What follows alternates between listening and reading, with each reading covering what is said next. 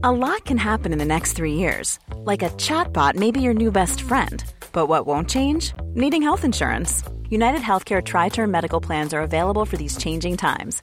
Underwritten by Golden Rule Insurance Company, they offer budget friendly, flexible coverage for people who are in between jobs or missed open enrollment. The plans last nearly three years in some states, with access to a nationwide network of doctors and hospitals. So, for whatever tomorrow brings, United Healthcare Tri Term Medical Plans may be for you. Learn more at uh1.com. Heraldo Media Group presenta la información y el entretenimiento que usted necesita para estar enterado, también en su descanso. Informativo El Heraldo Fin de Semana, con Sofía García y Alejandro Sánchez, por El Heraldo Radio, con la H que sí suena y ahora también se escucha. Y el viejo era un ángel que bajó del cielo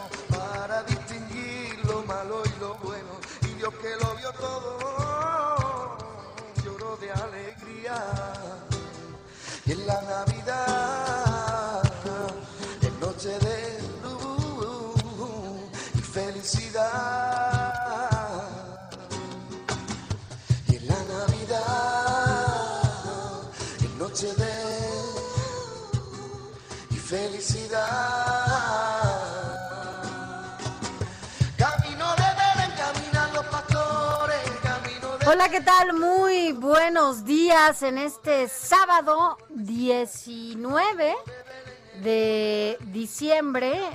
Hoy, señoras, señores, arranca este segundo confinamiento total aquí en la Ciudad de México y el Valle de México, ocasionado, sí, por todos esos irresponsables, las multitudes, las aglomeraciones, la gente que hizo caso omiso a la importancia de quedarse en casa o bien de usar un cubrebocas en lugares en donde tuviera que estar justamente por necesidad.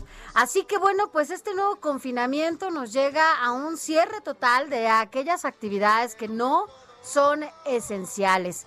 Ayer la Ciudad de México, en este anuncio que hace en conjunto la jefa de gobierno Claudia Sheinbaum con el gobernador del Estado de México, Alfredo del Mazo, y también ahí, con cubrebocas, el señor Hugo López Gatel, quien se resistía, ¿se acuerda?, en un inicio, no, no solo a utilizarlo, sino también a recomendarlo. Bueno, pues ayer dijo este señor que sí es importante que se utilice el cubrebocas. Por lo pronto, desde este día 19 de diciembre, este sábado, hasta el próximo 10 de enero, por lo menos en estas fechas, estas semanas va a estar un confinamiento total, un semáforo rojo aquí en la Ciudad de México y en el Valle, en el Estado de México. Y en esta cobertura especial que vamos a tener el día de hoy, nos enlazamos con mi compañero Alejandro Sánchez, quien está justamente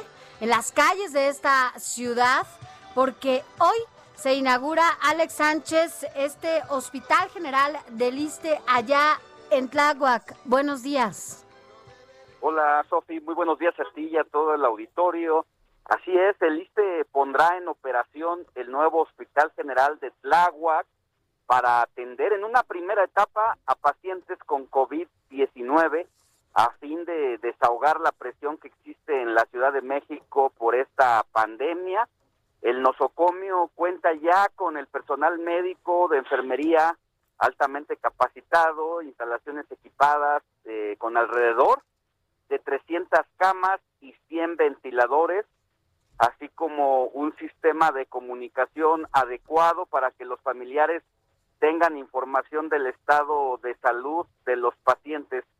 Estoy en la alcaldía de Tláhuac, justo eh, casi en la colonia del Mar, donde aquí en el año 2017 eh, fue muy fuertemente azotada por la eh, el, los sismos de entonces y ya desde estas 7 de la mañana comienza a haber un movimiento inusual porque a las 12 del día estará viniendo Luis Antonio Ramírez, él es titular del ISTE, junto con la jefa de gobierno para eh, dar eh, pues prácticamente el banderazo de arranque ya de los primeros servicios que comience a dar este hospital. Se esperaba que fuera inaugurado en agosto, pero por algunas cuestiones de logística y sobre todo de la contratación del personal, se retrasó un poco. Inicialmente, Sofía, amigos del auditorio, estas instalaciones del ISTE se tenía contemplado que en medio de la pandemia funcionara para dar eh, salida a la y atención médica a una lista de personas que esperan ser atendidas eh, por alguna cirugía, alguna operación, que precisamente por la pandemia se fueron diferendo eh, en estas últimas semanas o meses y en agosto eran 1.600 cirugías las que estaban reprogramadas porque, como ustedes saben, eh, otros hospitales, incluso de alta especialidad, dejaron las atenciones médicas usuales o comunes para atender casos de COVID y ahora de, en agosto eran 1.600 cirugías las reprogramadas y ya se han acumulado más de 2.500 eh, operaciones.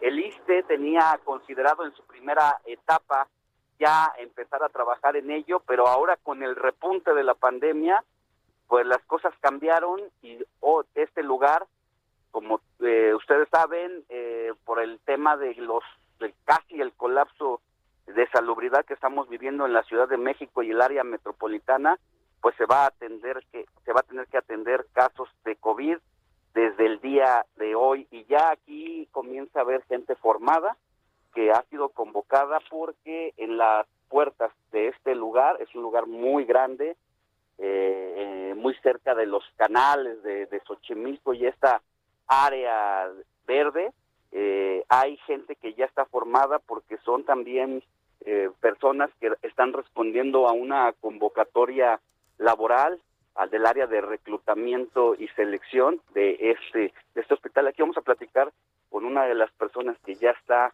en la puerta de este lugar para ser recibida por los autores. Señor, muy buenos días, ¿cómo está? Sí, buenos días.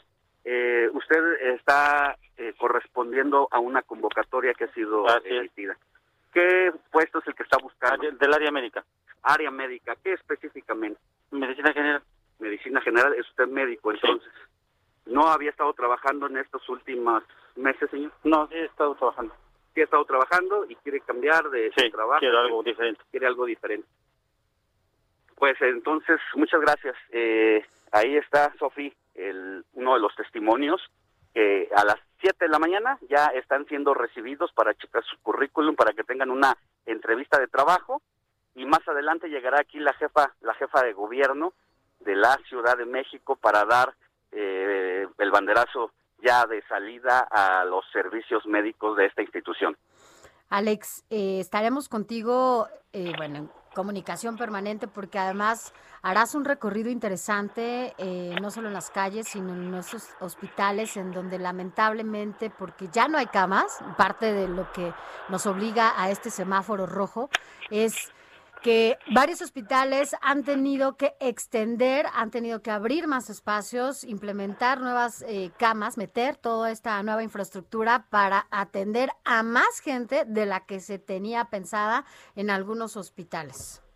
Mira, tiene este hospital 378 camas, 8 quirófanos, 7 unidades auxiliares de diagnóstico y 10 de tratamiento y va a atender a pacientes que sean derechohabientes o no, porque son las recomendaciones que ha dado la Organización Mundial de la Salud y el gobierno federal a través de sus distintas instituciones, pues está recibiendo a todos los pacientes en el área de urgencias que así lo necesiten. Este hospital eh, beneficiará cuando las cosas cambien de la pandemia específicamente a un millón trescientos veintiséis mil derechohabientes y para su puesta en marcha ya ah, se han contratado pues eh, más hasta este momento según sabemos más de dos mil personas de distintas áreas. Ya escuchaste hablábamos con un interesado del área médica pero aquí y para los amigos del auditorio que nos están escuchando eh, se requiere reclutamiento y selección de distinto personal técnico en mantenimiento de gases medicinales, auxiliares de limpieza y el teléfono del el- o el WhatsApp donde se pueden comunicar para pedir más informes es el 55 43 52 05 47. Aquí está eh, esta manta donde dice buscas empleo.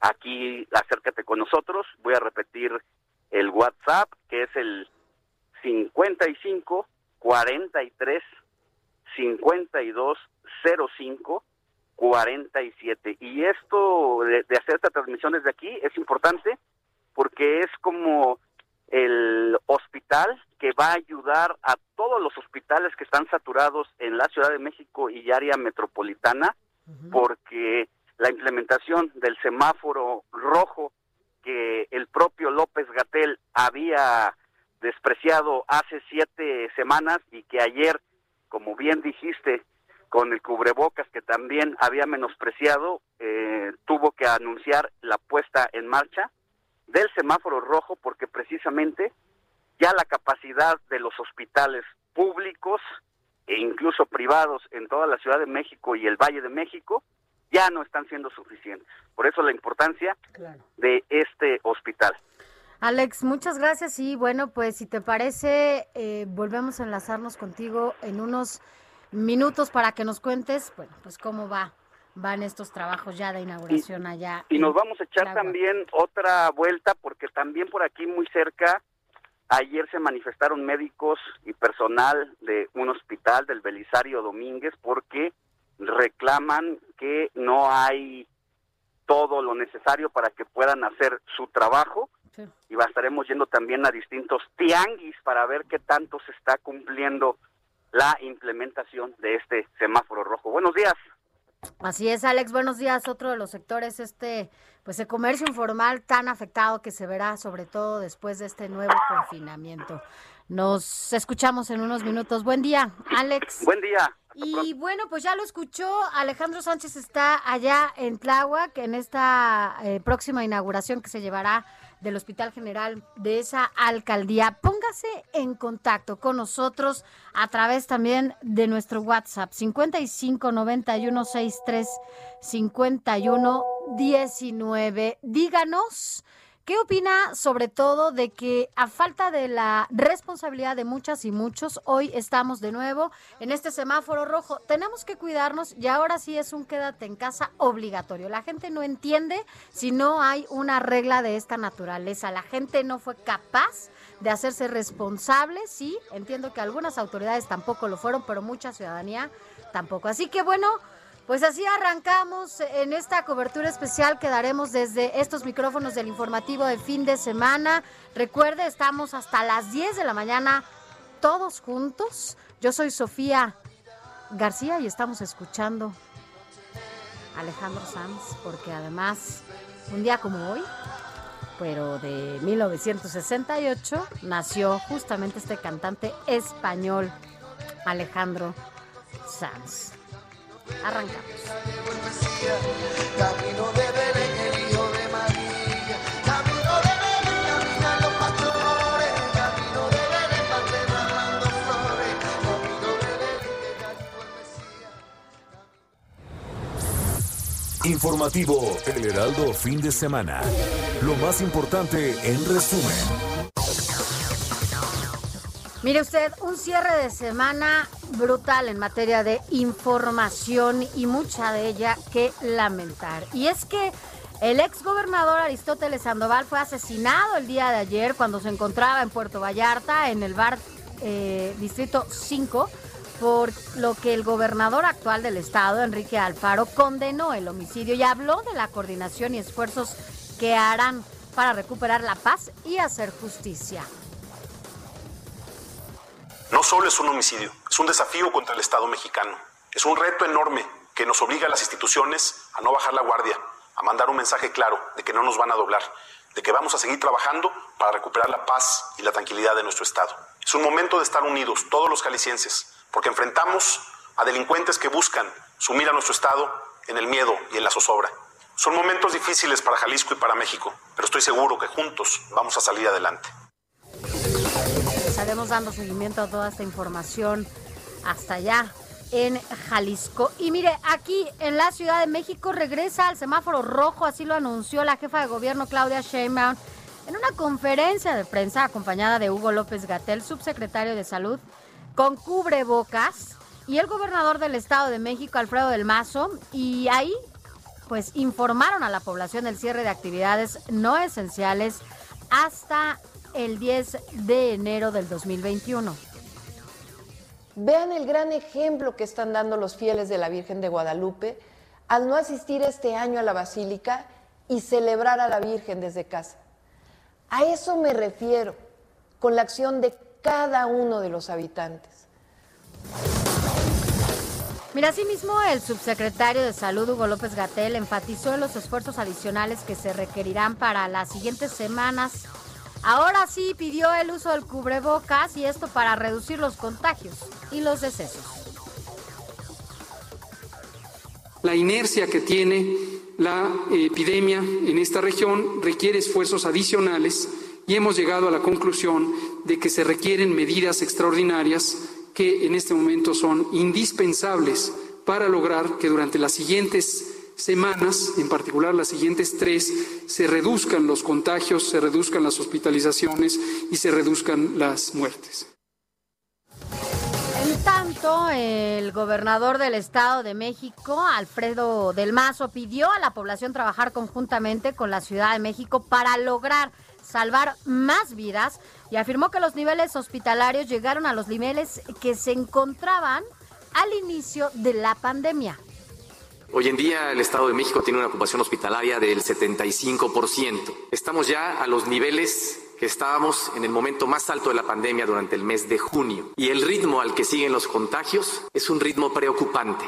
Esto nos lleva a que tomemos medidas drásticas para frenar el ritmo de contagios. El Estado de México pasa a semáforo rojo. Esto significa suspender todas las actividades no esenciales. Pero aún así, aún ampliando toda la capacidad hospitalaria, necesitamos necesariamente disminuir la curva de contagios para que disminuyan las hospitalizaciones. Y por eso es que se toman estas medidas y pedimos un esfuerzo extraordinario a toda la ciudadanía. Eh, la Ciudad de México entra a semáforo rojo y por tal motivo, junto con el Estado de México, a partir del día de mañana, pues tenemos que disminuir la actividad, disminuir la movilidad. En un rato más le vamos a decir cuáles son esas actividades para que tenga usted también claridad en cuáles son esas que siguen abiertas y cuáles son esas cerradas. En más información, la Secretaría de Salud registra 117.249 defunciones. Hay un millón 301.546 casos acumulados de contagio por COVID-19. Baja California, Ciudad de México y Estado de México son los únicos estados en rojo. Seis de los 24 que se encuentran en naranja están al límite para pasar al color rojo. Se trata de Sonora, Zacatecas, Guanajuato, Querétaro, Aguascalientes e Hidalgo. La presidencia de la República solicitó al Instituto Nacional Electoral y a los partidos políticos ceder sus tiempos en radio y televisión al gobierno federal para transmitir mensajes relacionados con la emergencia sanitaria por la pandemia de COVID-19. En más temas, la Confederación Patronal de la capital del país, Coparmex, advierte que morirán otros 10 mil negocios capitalinos por segundo cierre en esta pandemia adicional a los más de 49 mil que ya desaparecieron. Y mire, ya se lo anunciábamos esta, eh, al inicio de este espacio, porque allá se encuentra mi compañero Alex Sánchez, y es que el día de hoy se inaugura el Hospital General de Tláhuac del Iste para la atención de pacientes de COVID-19. Considerado como uno de los hospitales más modernos de América Latina, cuenta con 20 camas de cuidados intensivos, eh, se contrató 20 eh, trabajadores y continúa la etapa de contratación y capacitación de personal. Se llevó a cabo el primer simulacro de transportación y aplicación de vacuna de Pfizer contra el COVID-19 que fueron aplicados al personal médico de la Ciudad de México y Coahuila. La Secretaría de Seguridad Ciudadana informó que la operación de los carriles eh, reversibles en circuito interior se suspenderá a partir de este lunes 21 de diciembre y será hasta el lunes 4 de enero del 2021 cuando se retome la operación de manera habitual. Caminos y Puentes Federales, Capufe, inicia el operativo invierno 2020, el cual estará vigente hasta el 5 de enero. Aquí haremos un recorrido por las diferentes terminales de autobuses, así como el aeropuerto, porque bueno, pues muchos también han decidido, a pesar de todo, salir, salir de la ciudad. Y en información internacional, Estados Unidos aprueba el uso de la segunda vacuna contra el COVID-19 una semana justamente después de que se aprobara la primera eh, pues eh, vacuna, pero con otra otra inyección. Y este lunes el presidente electo de Estados Unidos, Joe Biden, será vacunado contra el COVID-19. Y por su parte, el vicepresidente de Estados Unidos, Mike Pence, se aplica en público ya la vacuna de Pfizer contra el coronavirus. Vámonos rápidamente a lo más importante de los deportes con Adrián Caloca. Muy buenos días, Sofi. Muy buenos días, Alex. Y por supuesto, muy buenos días también a todos nuestros queridísimos radio escuchas, deseándoles un excelente e increíble sábado. Por supuesto que tengan un increíble fin de semana de manera completa y qué mejor manera de hacerlo que llevándoles toda la información acerca del mundo de los deportes. Y es por ello que más adelante les estaré platicando a detalle, ¿sí? Sobre todo lo que acontece, iniciando con la noticia que indudablemente ha sido el boom en las últimas horas. Y es indudablemente la contratación de Sergio Chaco Pérez como nuevo piloto de Red Bull Racing. Más adelante, insisto, les estaré platicando. Como también Hoy sábado arrancan las semifinales de la Liga de Campeones de la CONCACAF, la famosísima CONCA Champions. ¿Qué equipos se enfrentan? ¿A qué hora? Se los estaré contando para que estén bien informados y por supuesto el gran evento de este día. Después de tantos y tantos meses, mi queridísimo Alex va a estar contento porque hay box y de calidad con el retorno de Saúl El Canelo Álvarez. ¿A qué hora? Pelea contra quién, en dónde, todo también se los estaremos contando en unos instantes más. Sofía, Alex. Gracias, Adrián. Caloca, y vámonos rápidamente con el santo oral del día de hoy.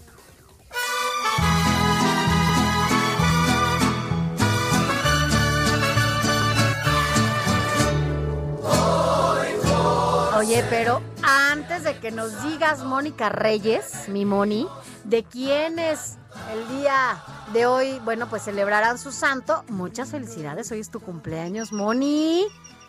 Muchas gracias, Sofi. Pues sí, hoy estoy.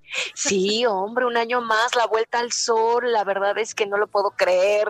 La hemos librado. Estoy agradecida antes que nada y bueno, de festejarlo hoy aquí con ustedes, por supuesto. Vamos a festejarlo con nosotros, sobre todo. Muchas gracias, Quique. salud, teniéndote Claro, aquí como, como, ese bueno, es- pues, además con tu familia, tu mami, todo el mundo sano, que la verdad es que hoy se agradece y se Sí. celebra la salud. El mejor regalo. Al ratito partimos el pastel. Así es, mi Moni. Muchas gracias. Gracias, Quique, gracias, gracias. Bueno, pues hoy de quién es santo además de mi cumple, ¿verdad? Y también de de este de Santa Eva. Eva cumple hoy es su santo.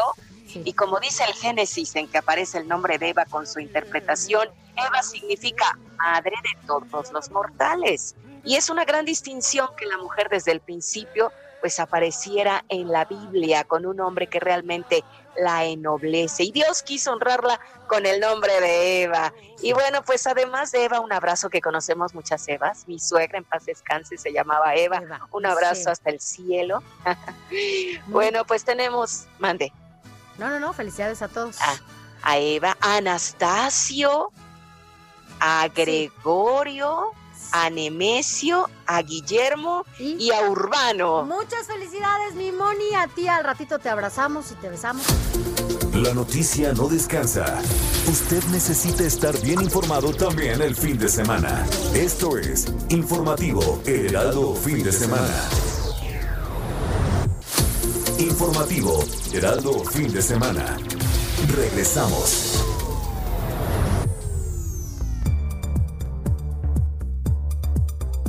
El próximo 6 de junio de 2021 se realizarán elecciones en todo el país. Se elegirán 500 diputados federales, 15 gobernadores y en casi todas las entidades, diputados locales y ayuntamientos. En Coahuila y Quintana Roo solo habrá elección de ayuntamientos. En la Ciudad de México serán las 16 alcaldías. En los estados que tendrán elección de gobernador son Baja California, Baja California Sur, Campeche, Chihuahua, Colima, Guerrero, Michoacán, Nayarit, Nuevo León, Querétaro, San Luis Potosí, Sinaloa, Sonora, Tlaxcala y Zacatecas. En Campeche, además, se elegirán 22 cargos auxiliares.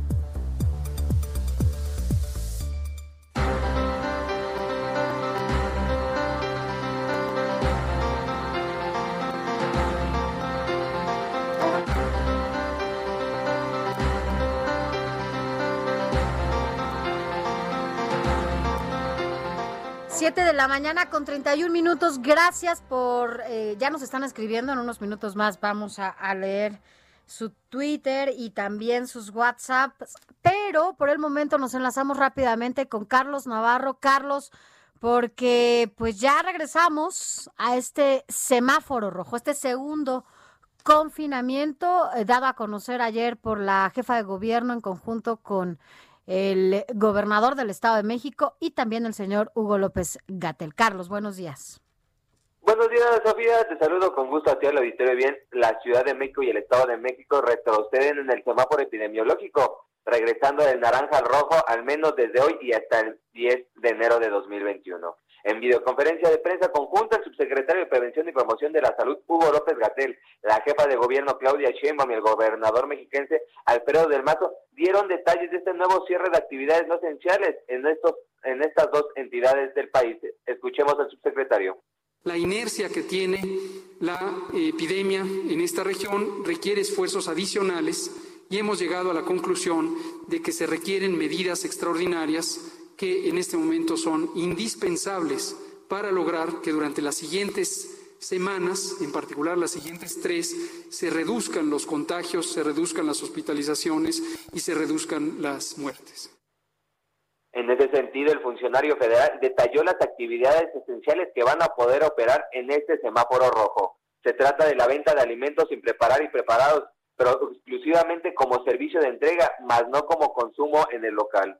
Los sectores de energía, transporte, manufactura, salud, servicios funerarios, construcción, financieros y de telecomunicaciones van a operar siguiendo los protocolos de seguridad sanitaria. La fabricación y comercialización de medicamentos, tanto la venta final como la cadena de proveeduría, también van a estar operando. Los talleres de reparaciones y refacciones aparecen en esta lista. Además, los servicios del gobierno de los sectores tributarios, seguridad, obra pública y agua también van a estar funcionando. Y es que en la zona metropolitana del Valle de México, Sofía, hay 6.832 hospitalizados por COVID-19, de los cuales 1.496 se encuentran intubados. La jefa de gobierno de la Ciudad de México señaló que van a incrementar la capacidad hospitalaria en más de mil camas en este perímetro, en coordinación con el gobierno federal. Escuchemos.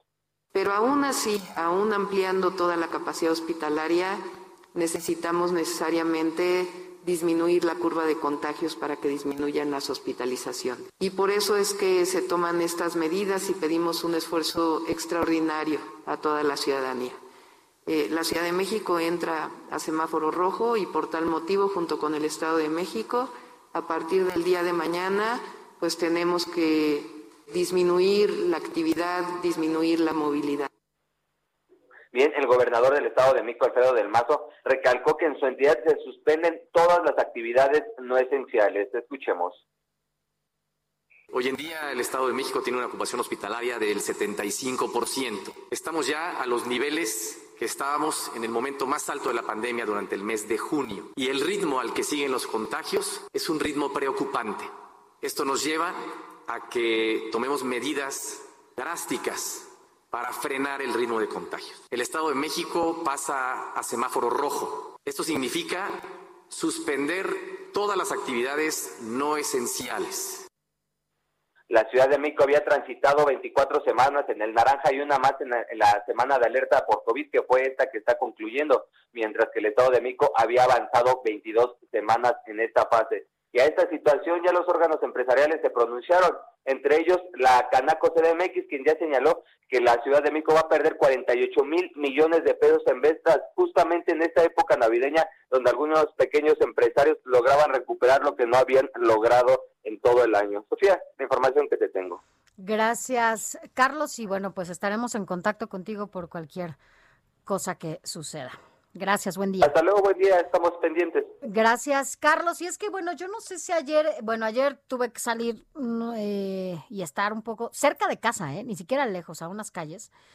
Y la verdad es que la ciudad estaba caótica. Veía yo en las redes sociales que todos lados estaba colapsada. La gente salió a hacer compras de pánico como si de verdad no escuchara que las actividades esenciales como mercados y supermercados, eh, espacios de comida para llevar, iban a, permanecer abiertas. Sin embargo, la gente, yo creo que en este, eh, pues, susto, yo no sé qué llamarle, enloqueció para hacer estas compras navideñas y la verdad es que colapsó la Ciudad de México, justamente lo que nos llevó al semáforo rojo. Nadie entendió el mensaje.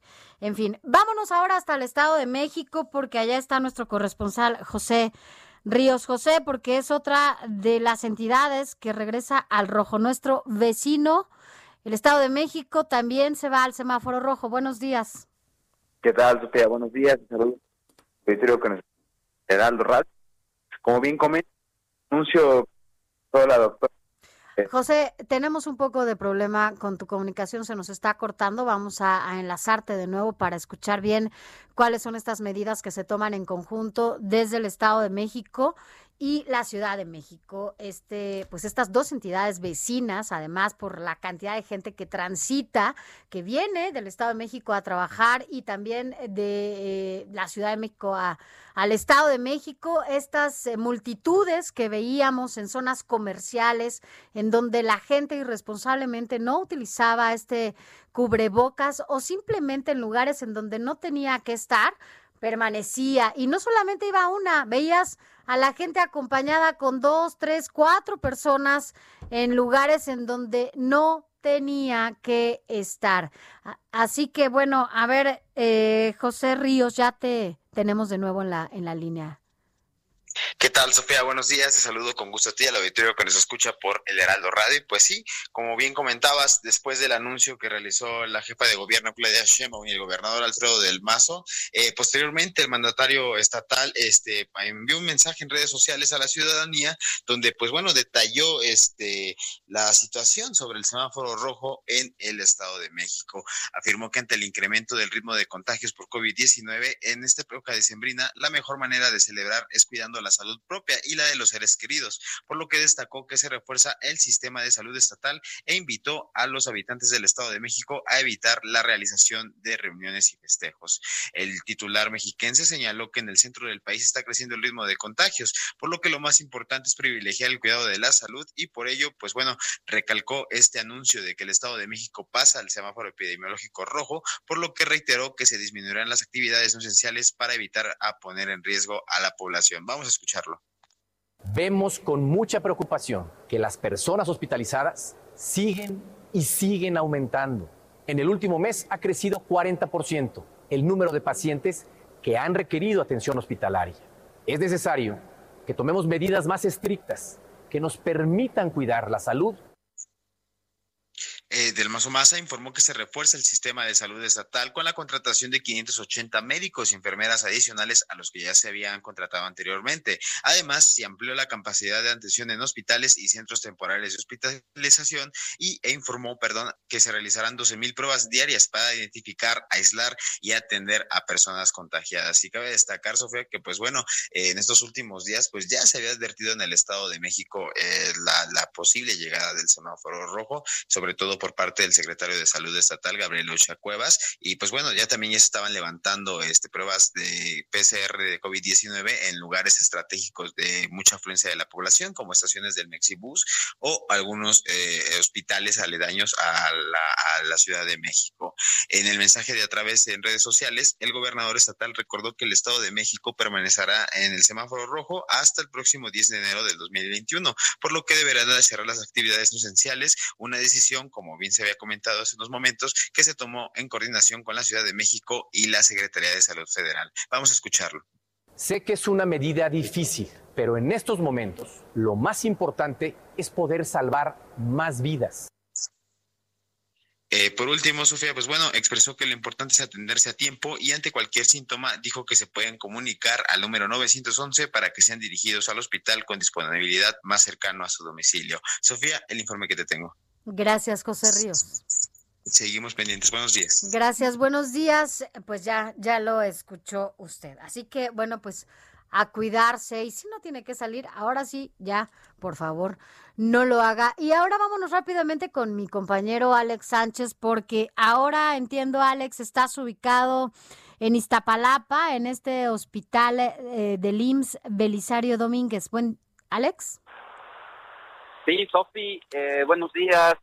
Estamos en el Hospital de Especialidades de Tláhuac, Belisario Domínguez, donde ayer se realizó una protesta por la falta de insumos y poco personal ante el incremento de pacientes. Aquí los trabajadores ayer cerraron Avenida Tláhuac a la altura del mismo hospital y muy cerca de la entrada principal del metro de la línea 12 San Lorenzo. Entre los manifestantes hubo enfermeras, médicos, personal eh, administrativo que tenían pancartas y denunciaban la falta de material médico para realizar su trabajo, así como el agotamiento que han tenido en todos estos meses que han luchado en la línea de fuego contra la pandemia y las personas enfermas. Eh, ¿Qué piden ellos? Pues precisamente que tengan eh, todo el equipo, el material y que pues solicitaban incluso que se entregara un bono semestral a quienes han tenido algún tipo de incapacidad por COVID-19. La verdad es que al parecer hay buenas noticias para el personal médico porque sí fueron atendidos y hoy amaneció muy tranquilo aquí, eh, han estado entrando, saliendo eh, a este hospital el personal que aquí trabaja y hasta ahora no hay ninguna eh, contingencia derivada de esta demanda. Poco a poco la Ciudad de México, mi querida Sofi, amigos del auditorio, comienza a hacer una vida aparentemente normal. Aquí en torno a este hospital vemos ya la instalación de todos los eh, puestos callejeros, la señora que vende el atole, el tamal, los jugos, las carnitas. Y lo que sí me encontré en el trayecto del Hospital General del Iste en Tláhuac, aquí a donde llegué, que son como cuatro kilómetros de distancia, todos los eh, pequeños restaurantes, las, los que ofrecen mariscos o algunas otras comidas que han puesto sus eh, pues sus mantas ofreciendo comida a domicilio y piden el apoyo porque saben que estar eh, de brazos caídos y no eh, vender, no sacar adelante este, estos pequeños negocios, pues puede representar la quiebra para ellos, porque de por sí ya habían estado en una situación muy lamentable durante los primeros cuatro meses de la pandemia. Poco a poquito comenzaban a, a, llevar una vida aparentemente normal y hoy con la implementación del semáforo rojo y la, el impedimento para vender comida ahí, no nada más a domicilio, eso es lo que lo que los tiene los tiene preocupados. Pero vamos a seguir recorriendo las calles de esta Ciudad de México. Vamos a ir a uno de los tianguis más importantes aquí de Avenida de las Torres, también muy cerca de el metro periférico Oriente, ahí a la altura de el reclusorio más o menos. para saber cómo eh, están llevando a cabo estas medidas de seguridad los eh, trabajadores. Tuvimos, eh, te perdimos, Alex, a ver si en- volvemos a recuperarte, porque bueno, eh, parte del recorrido que justamente nos está eh, diciendo Alex es eh, para saber, ¿no? Los comerciantes, el tianguis, si se va a poner o no se va a poner. Hay que recordar que esta, este momento es importante por las compras navideñas que se hacen. Entonces, el comercio informal apenas venía recuperándose de una crisis total por este confinamiento, primer confinamiento que se hizo. Y bueno, pues ahora vuelve a cerrar. Así que vámonos ahora de nuevo con Alex. Alex, es que te perdimos de repente. No supe en qué me quedé, en qué me quedé, yo los estaba Que escuchando. te ibas a, a este tianguis eh, importante que se pone por el tamaño allá en periférico, en el oriente. Sí, aquí estamos en el oriente de la Ciudad de México y vamos a trasladarnos para pues saber cómo enfrenta la Ciudad de México y los capitalinos esta implementación del semáforo rojo porque ahora que me he estado moviendo por aquí, eh, algunos Ubers que, que he tomado para desplazarme, me han comentado que ayer, ya lo decías tú, a mí me tocó también verlo, cómo hubo un movimiento incluso inusual a lo que se venía dando en días pasados y en el transcurso de las semanas anteriores. Hubo un- unas compras de pánico porque efectivamente no habrá venta en adelante aquí en los centros comerciales, quienes están esperando eh, la Navidad, pasarla, aunque sea con la familia directa con la que uno vive y está todos los días, porque eso es lo que nos dicen las autoridades. No hay que juntarse ni siquiera las familias para pasar eh, la Navidad, el Año Nuevo. Esto, pues, de alguna manera eh, desquició ayer la Ciudad de México y hoy estamos viendo cómo amanecen los capitalinos ante las nuevas disposiciones sanitarias para eh, evitar la propagación del coronavirus, que hay que decirlo claro, Sofi, no es una segunda ola, es un ni es un rebrote porque nunca eh, se disminuyeron, se disminuyó los casos, sino es un repunte en, eh, eh, y que sí, a diferencia de mayo que había sido los días más críticos, pues hoy hemos superado esa situación.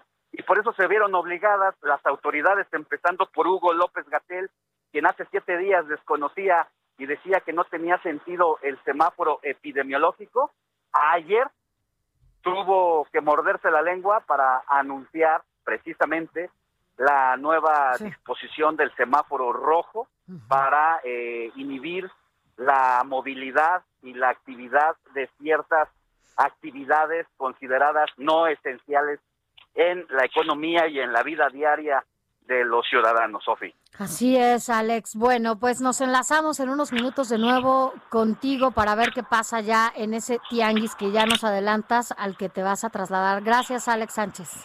Buen día. Buen día y vámonos en contraste, mire usted, en contraste con lo que se vive acá y en algunos otros estados que están a punto de pasar al rojo. Bueno, pues en contraste nos vamos hasta Campeche porque allá, allá incluso eh, hay algunas imágenes que estábamos viendo también en redes sociales, nos presumen que están y se mantienen por la disciplina que han tenido hasta el día de hoy en semáforo verde. Guillermo Oficer, nuestro corresponsal en Campeche, ¿nos cuenta o nos presumes? Guillermo, ¿cómo estás? Buenos días.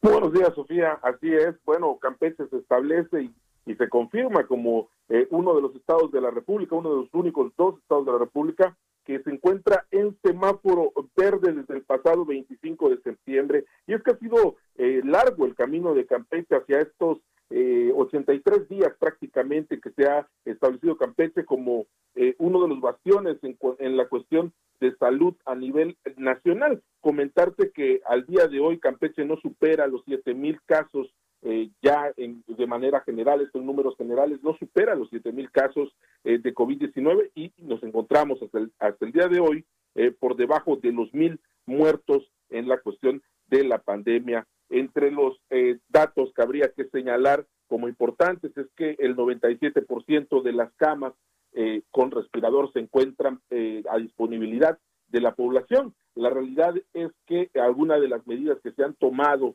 en, eh, a consideración para mantener el semáforo en verde es que desde el pasado mes de mayo los antros, los bares, todos aquellos que operan a, eh, con estos rubros, bueno, pues han sido cerrados prácticamente, se le han pasado toda la pandemia cerrados y esto ha ayudado en gran manera a que se mantenga eh, y que se logre el semáforo verde desde hace 83 días. Entre estas, entre el cierre de avenidas también para reducir la movilidad, son algunas de las eh, normas, algunas de las cuestiones que ha establecido el gobierno del estado para eh, pues evitar que siga la propagación del COVID-19, al igual que, eh, bueno, las medidas que se han tomado, los restaurantes operan a cerca del 40% eh, de su capacidad. Y bueno, esto ha dado buenos resultados.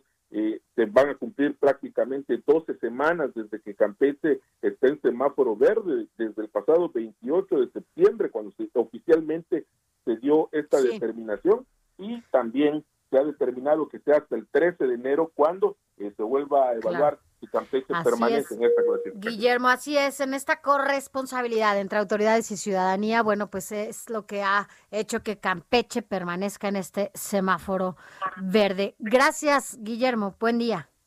Muy, muy buenos días. Gracias. Y ahora vámonos rápidamente con nuestro subdirector editorial en el Heraldo de México, Raimundo Sánchez Ray, porque el tema es obligado, el semáforo rojo. Sofi, querida, buen día. Te saludo con gusto a ti y a todo el auditorio. En efecto, semáforo rojo, que para mi gusto, pues una medida tardía que se debió haber tomado por lo menos un mes antes, pero bueno, tiene nombre y apellido del responsable de todo este desbarajuste y todo este desastre que está ocurriendo. Todos sabemos que pues eh, quien se sentía dueño o se siente dueño de la estrategia eh, del combate contra el COVID, eh, pues el subsecretario Hugo López Gatel es el que ha dado bandazos y ratas. Fíjate, Sofía, desde el principio se negó al uso obligatorio del cubrebocas. Negó la aplicación de pruebas masivas a la población. Incluso eh, le puso peros a la adquisición de las vacunas. Quiso que el Estado monopolizara eh, la aplicación de las mismas que ya este, pues van a iniciar, se dice, a finales de este mes. Eh, y a- apenas hace unos, unos días vimos que incluso se, se pues echó para atrás con su propio semáforo epidemiológico que dijo que era intrascendente y el color. Y ah, pues ahora, ah, ahora pues estamos viviendo las consecuencias pues de estar eh, pues haciéndole caso a este personaje que, que pues la verdad eh, ha hecho todo mal para mi gusto, debió haberse tomado hace un mes esta medida, eh, bien por Claudia Sheinbaum y el gobernador del Estado de México, Alfredo del Mazo, que pues eh, empezaron a tomar otro tipo de medidas, eh, pues contrarias a lo que dice López Gatel. Y bueno, eh, el semáforo rojo, ¿qué demuestra, Sofi? Pues desnuda totalmente que aquello de que la pandemia estaba domada, pues eso era una, una mera mentira, un mito, un buen deseo. Eh, nunca se domó la pandemia, nunca se controló el pico de, de contagios y ahora estamos viviendo las consecuencias en el en la, Ciudad de México y el Estado de México, aunque bueno, hay que decirlo, eh, pues más valía tomar esta, esta, esta medida, pero vienen las consecuencias que, que mencionabas hace un momento, en el peor momento para, para los comerciantes, es la, es la temporada en la que más, más ingresos obtienen y ahora pues les van a cerrar eh, a los no esenciales pues su, su modo de vida, Sofía, en la temporada en que pues le apostaban a recuperarse y le apostaban a obtener más ingresos y ahora vamos a ver eh, pues qué, qué, qué, qué pasa con aquellos que viven de la economía informal, sobre todo, Sofi, que además eh, pues son los más rebeldes. Yo no sé qué va a pasar en Tepito, por ejemplo, si, si van a acatar eh, estas medidas de no de no instalar sus, sus, sus puestos Sí. en la calle. Vamos a ver qué ocurre y vamos a ver si la autoridad pues es capaz de poner orden en ese sentido. Así es, mi Ray, pues un sector lamentablemente que se verá muy, muy afectado. Raimundo Sánchez, nuestro subdirector editorial, gracias. Un abrazo, Sofía. Gracias, un abrazo, buen día. No se vaya, seguimos en esta cobertura especial. para distinguir lo malo y lo bueno. Y yo que lo vio todo, lloró de alegría. En la Navidad,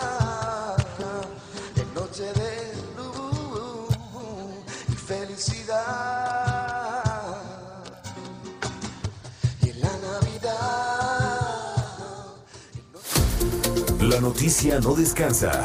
Usted necesita estar bien informado también el fin de semana. Esto es Informativo Heraldo Fin de Semana. Informativo Heraldo Fin de Semana. Regresamos. Noticias a la hora. Heraldo Radio le informa. Buenos días, amigos. Hugo López Gatel, subsecretario de Salud, abordó la situación que se vive en la Ciudad de México y el Estado de México, las cuales se sumaron a Baja California como los únicos estados en semáforo epidemiológico rojo por COVID-19. El subsecretario recordó que las autoridades de ambas entidades acordaron suspender las actividades no esenciales hasta el 10 de enero del 2021, con lo que se buscará reducir la movilidad y por consiguiente la velocidad con la que se transmite el virus. La jefa de gobierno de la Ciudad de México, Claudia Sheinbaum, informó que habrá apoyos económicos para estos momentos difíciles ante el inicio del semáforo rojo a partir de hoy, 19 de diciembre, tanto en la capital como en el Estado de México. Reiteró que a partir de este sábado deberán operar solo las actividades esenciales para evitar contagios por COVID-19. Indicó que seguirán operando los kioscos de salud para realizar pruebas y el sistema SMS, que es el 5151. El gobierno federal tiene finanzas sanas para damnificados y vacunas contra COVID. López Obrador anunció que a partir del 21 de diciembre se ofrecerán los apoyos de enseres a los afectados a quienes también se les está entregando 10 mil pesos de manera directa. Nos vamos rápidamente a escuchar a nuestro reportero vial Javier Ruiz. ¿Dónde te encuentras, Javier? Adelante. Hola Mónica, ¿qué tal? Excelente mañana. Justamente nos encontramos en la zona norte de la Ciudad de México. Hace unos momentos recorrimos la Avenida de los Insurgentes y justamente la autopista México-Pachuca. Es que llegando a la zona del Vigilante, desafortunadamente se registró un accidente, se incendió una pipa de gas. Han llegado ya elementos del heroico cuerpo de bomberos, han controlado este incendio. Sin embargo, sí tenemos problemas viales, al menos para quien desea llegar hacia la zona de periférico o más adelante hacia la zona de Catepec. El sentido opuesto, en general, el avance es bastante aceptable, solo hay que manejar con bastante precaución. De momento, Mónica, el reporte que tenemos. Muchísimas gracias, estamos atentos. Estamos atentos, hasta luego, buen día. Hasta luego.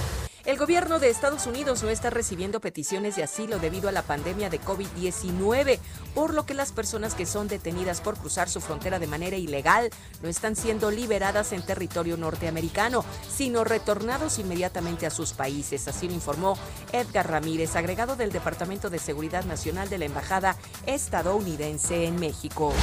En el mundo, autoridades de Estados Unidos autorizaron ayer, el vier, ayer viernes el uso de emergencia de la vacuna contra el coronavirus de la empresa Moderna.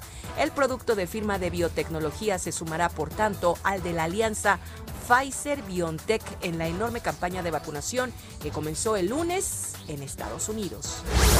Por otro lado, la farmacéutica estadounidense Pfizer solicitó al Ministerio de Salud de Japón la aprobación de su vacuna de COVID-19 para que pueda administrarse en ese país. Así lo informó la división japonesa de la empresa. Pfizer es la primera farmacéutica en presentar una solicitud de este tipo en ese país. De aprobarse, las vacunas en Japón podrían comenzar en marzo de 2021.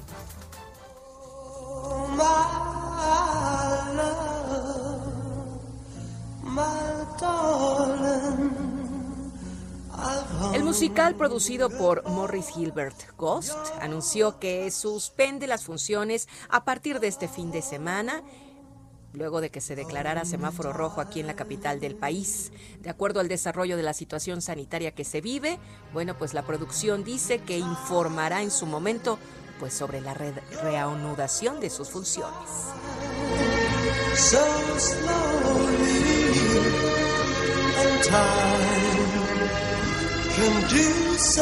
Son en este momento las 8 de la mañana con 4 minutos. Realización, Quique Hernández, voz. Mónica Reyes, quienes le invitamos a que continúe con nosotros aquí en el informativo fin de semana para que esté bien enterado de las noticias, comentarios, música, todo lo que usted necesita saber. Aquí están Sofi y Alex. Gracias, regresamos.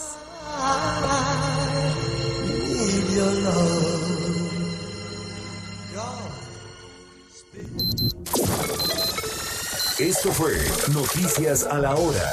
Siga enterado.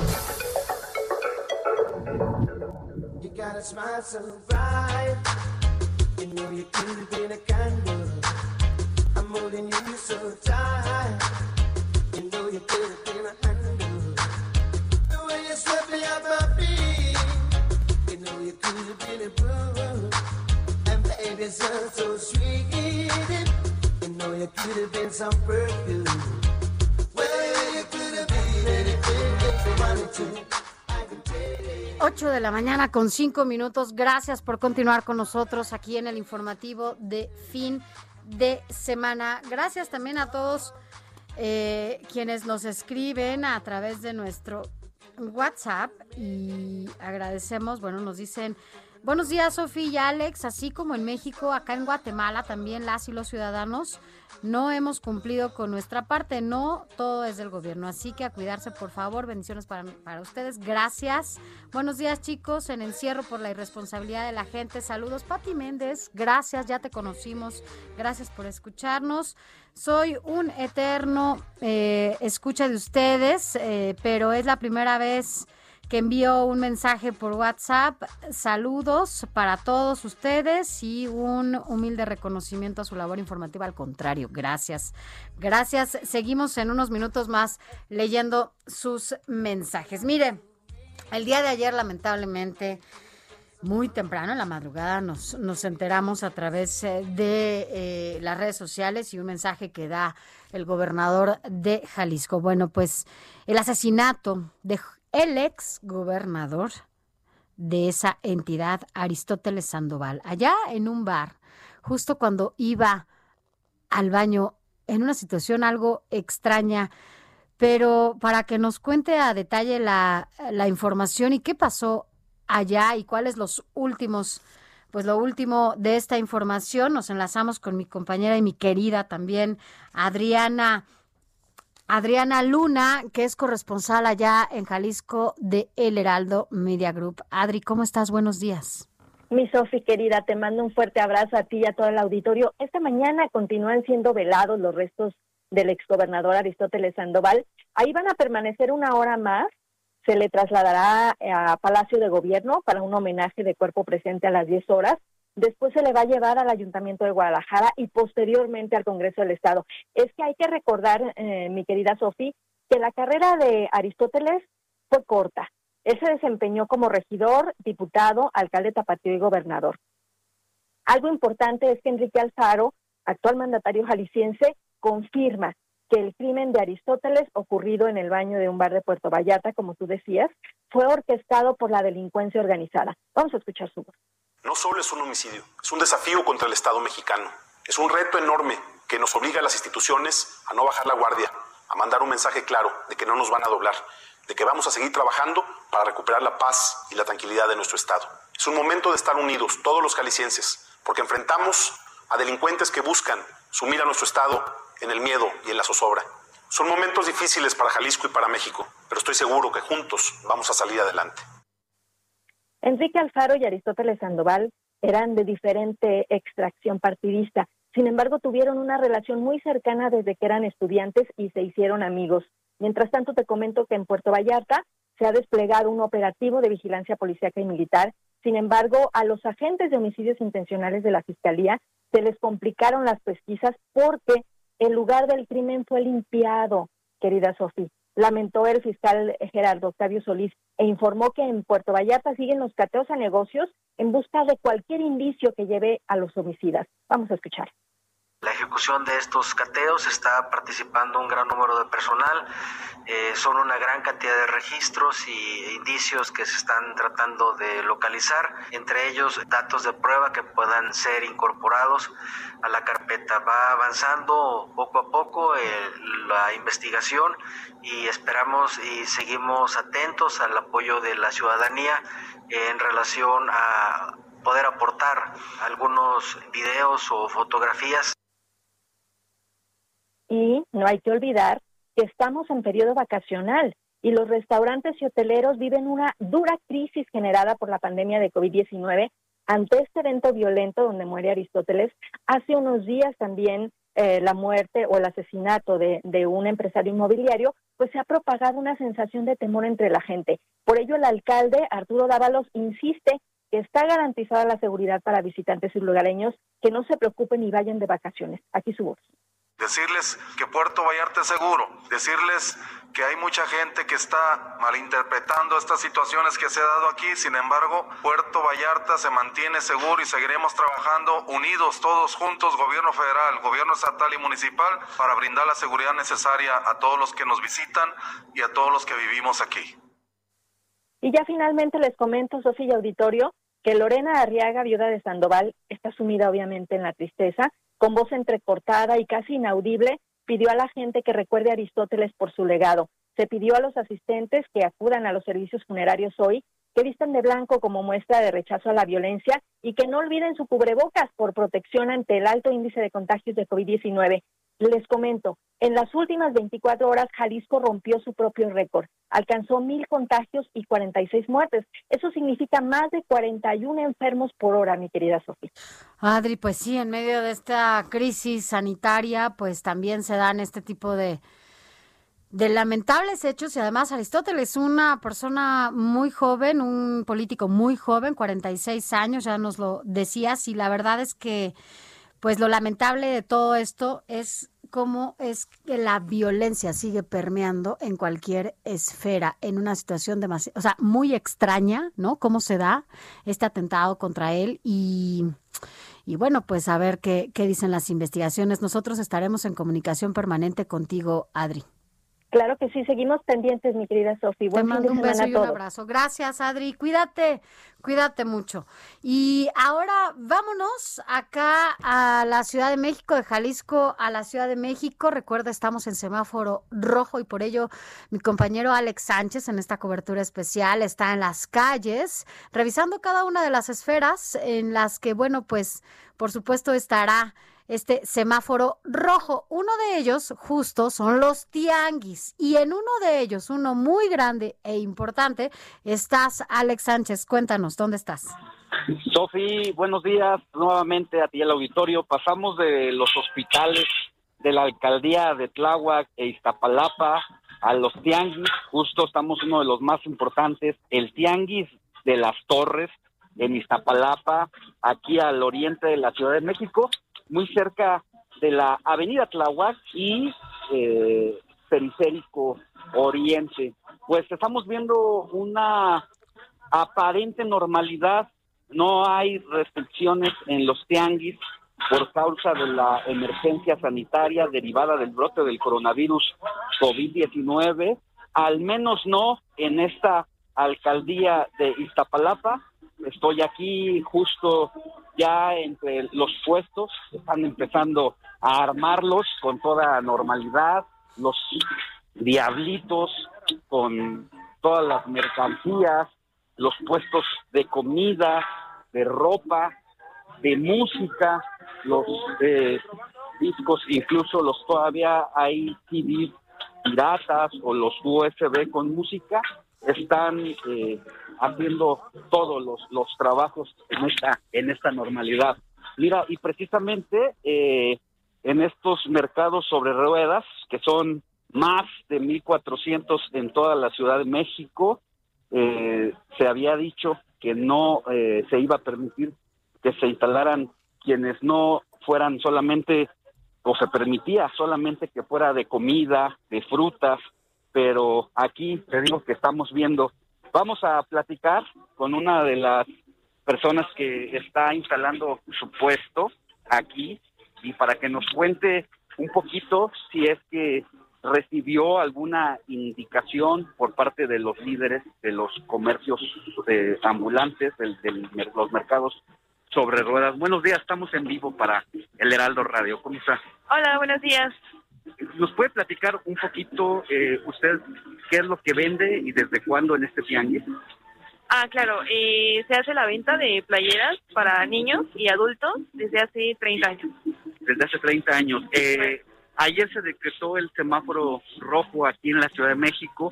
Vemos que al menos aquí en este tianguis hay una instalación normal. ¿A ustedes les dieron alguna información, algo al respecto? A nosotros ayer se nos indicó que iban a esperar hasta el día de hoy para que nos avisaran este, si podíamos seguir viendo como cualquier otro día normal o simplemente ya íbamos a dejar de trabajar como tal a partir de hoy. Solamente es como un aviso de alerta de estar pendientes, pero nada. La este, delegación se encarga de avisar directamente si el proceso sigue, o sea, el de venir y instalarnos o el de plano ya dejar de trabajar. hasta ahorita normal, con todo eh, hora, horas de instalación, desde la mañana hasta la tarde, todo normal. Eh, al parecer sí, ahorita va a ser normal, no sé realmente hasta las Hasta las 5 de la tarde. Ok. Eh, ¿Usted eh, qué vende, señora? Muchas gracias. Ah, Es que ya me tengo que ir. ya se tiene que ir. Es que tenemos que levantar temprano. Apúrate, hija, por favor. Muchas gracias. Que tengan buen día. Eh, pues aquí, ¿escuchaste, Sofi? Los testimonios directos de esta gente que, pues, tiene que ganarse la chuleta prácticamente al día a día y que hasta este día, hasta esta mañana, se están instalando con toda normalidad. No han recibido un solo eh, mensaje de que no pueden hacerlo. Son miles de puestos los que se instalan en este mercado sobre ruedas. Así es, Alex. Y mira, así como eh, estas personas con las que tú estás platicando, pues cuántas más. Nos decías que por lo menos mil tianguis aquí en las 1500 tianguis en la Ciudad de México, en donde apenas estaban recuperando y esta nueva pues esta nueva emergencia sanitaria, más bien este nuevo confinamiento, los orilla a que pues puedan estar en una crisis ya peor aún. Mira, en abril, cuando se decretó eh, el primer semáforo rojo aquí en la Ciudad de México, justo los puestos que integran más de 1.400 mercados sobre ruedas que hay en la Ciudad de México, eh, se prohibió que, que- que funcionaran solamente aquellos comercios que, insisto, vendían comida, fruta, pero los que vendían ropa, como es el caso No de la persona a la que entrevistamos, los que venden zapatos, los que venden otro tipo de, de productos no esenciales para el día a día, se impidió y hoy hasta este momento eh, la cosa es distinta, Mm, se hace, eh, se está haciendo con toda normalidad. Sí, eh, yo conozco este mercado desde hace algunos, a- algunos años y efectivamente, o sea, hay toda una situación normal, llegaron a la hora de siempre y están haciendo sus, sus actividades. De hecho, no sé si alcanzaste, es que sigo caminando, sigo recorriendo eh, el puesto, pero hemos pasado incluso ya donde hay música, donde Sí. el ambiente se siente se siente como cualquier otro Claro. día, mi querida Sofi. Así es, Alex. La verdad es que, bueno, pues esperemos que, que no sea un golpe tan fuerte para, para estas personas y que, bueno, pues las cosas obviamente que nos sirva a todas y a todos para que entendamos de lo que se trata, una emergencia sanitaria y no se tome tan a la ligera. Pero si te parece, mi querido Alex, nos enlazamos contigo también en unos minutos más para que nos cuentes cómo vas. Muy bien, y vamos a seguir recorriendo, eh, además de los tianguis, otros, otros lugares eh, importantes. Vamos a ver si alcanzamos a llegar al Instituto Nacional de Enfermedades Respiratorias, que está hacia el lado sur de la Ciudad de México, pues para saber cómo está eh, la situación y tener distintos escenarios en esta cobertura. Que tengas buen día y seguimos pendientes. Así es, mi Alex. Gracias. Gracias, Alex Sánchez. Y mira, a propósito de lo que estamos platicando, esta, put- este cierre que se va a dar por el semáforo rojo y el daño que ocasionará a miles de comercios y comerciantes. Agradecemos a Armando Zúñiga Salinas que esté con nosotros en la línea, quien es presidente de la Coparmex acá en la Ciudad de México, por estas repercusiones, Armando, que habrá una vez más con los comerciantes que se verán muy, muy afectados por este nuevo confinamiento. Buenos días. Sí, Sofía, muy buenos días. Pues como ve, esto ya es una nueva, eh, pues la segunda etapa de este confinamiento a los que, bueno, pues tuvimos que someternos por la rebeldía, hay que decirlo, por la sordera de muchas y muchos que decidieron no hacer caso al uso del cubrebocas y a no salir si no tenían que hacerlo, ¿no? Sí, Sofía, bueno, nosotros ya veníamos eh, comentando que si pues, teníamos que volver al semáforo rojo iba a ser pues catastrófico para para muchos negocios.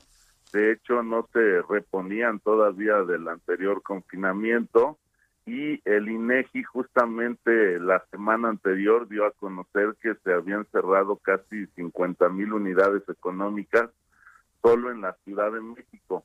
Entonces, ahora con este nuevo cierre de actividades no esenciales, pues podría casi duplicarse, porque hay muchos que no, que estaban sobreviviendo simplemente, porque por ejemplo los restaurantes solo estaban operando al, al 30%, lo cual pues les permitía un poco sobrevivir, pero ya estaban mal y con este cierre pues muchos ya no van a poder eh, regresar. Es decir, bueno, ustedes nosotros- estiman que serán aproximadamente al 10 de enero 100 mil, contando estos 50 que ya se dio a conocer a través del INEGI. ¿Creen que serán Sí. 100 mil negocios los que cierren? Pudieran ser, o sea, pudiera duplicarse la, la cifra del INEGI, porque bueno, pues estamos a, a fin de año, muchos negocios pues esperan esta temporada para reponerse y significa un gran porcentaje de sus ventas en todo el año, contando que en enero cuando se abran las actividades pues no se va a reactivar tan pronto, pues por la misma situación que, que se está viviendo. Entonces nosotros pensamos que sí podría duplicarse esa, esa cifra. Hablaríamos de pues casi 100 mil unidades económicas, contando que hay este casi 400, un poco más de 450 mil en la en la en la Ciudad de México, pues estaríamos hablando de casi un 30% y eh, pues este panorama se pone muy muy difícil, Muy difícil aún porque así. estamos hablando de 100 mil y eso equivale a 100 mil familias, ¿no? Exacto, bueno, equivale equivale a más porque una unidad económica pues va desde el, el pequeño negocio, pero van de 2 a, a 20 empleados. Entonces, este realmente en empleos puede ser mucho más. aproximadamente. En empleos se- Lo perdón, escuchamos. en, en empleos se habían contabilizado más de 300 mil perdidos, entonces ahí pues esa cifra igual podría duplicarse. Wow. Oiga, y dígame algo, ¿ya han tenido un nuevo acercamiento con las autoridades encargadas o responsables eh, para que, bueno, pues tengan algún tipo de apoyo o puedan trabajar en conjunto para que esta afectación económica no sea más aguda? Claro, nosotros hicimos unos foros y derivado de ellos surgieron 11 propuestas. Que Estas 11 propuestas precisamente van enfocadas a apoyar a las pequeñas y medianas empresas y son, bueno, desde créditos para que puedan seguir operando, diferir algunos impuestos como el seguro social, el predial, el impuesto sobre nómina. También hicimos énfasis en que se necesitan plataformas digitales porque hoy el comercio estaba haciendo casi el 70% por plataformas digitales y ahora con el confinamiento pues esto va a aumentar más todavía. El problema es que las pequeñas empresas pues no tienen acceso a estas plataformas, a estas grandes plataformas digitales. Y ahí es la propuesta es que la agencia digital de la Ciudad de México pues pueda ayudar de inmediato y por medio de las alcaldías puedan apoyar a estas empresas por medio de plataformas. ¿Y qué es les dicen las autoridades las con estos propuestas. 11 puntos o con lo que se acordaron? ¿Sí llegaron a- a buenos acuerdos?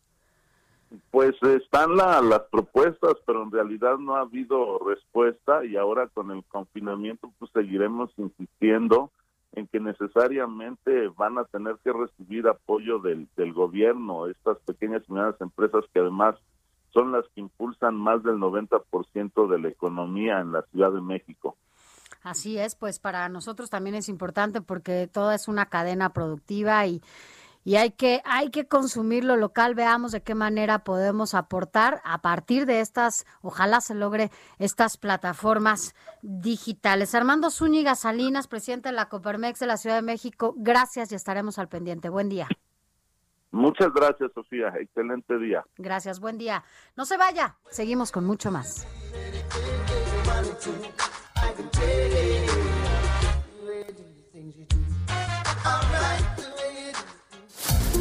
La noticia no descansa. Usted necesita estar bien informado también el fin de semana. Esto es Informativo Heraldo Fin de Semana. Informativo Heraldo Fin de Semana. Regresamos.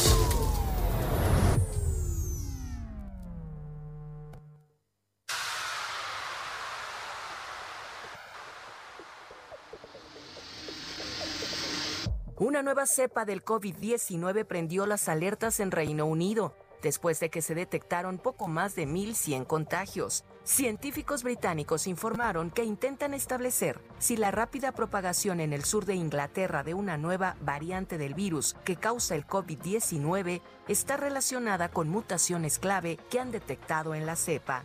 La nueva es denominada BUI-2020-12 diagonal 01 e incluye una mutación genética en la proteína espícula que en teoría podría hacer que el COVID-19 se propague más fácilmente entre las personas.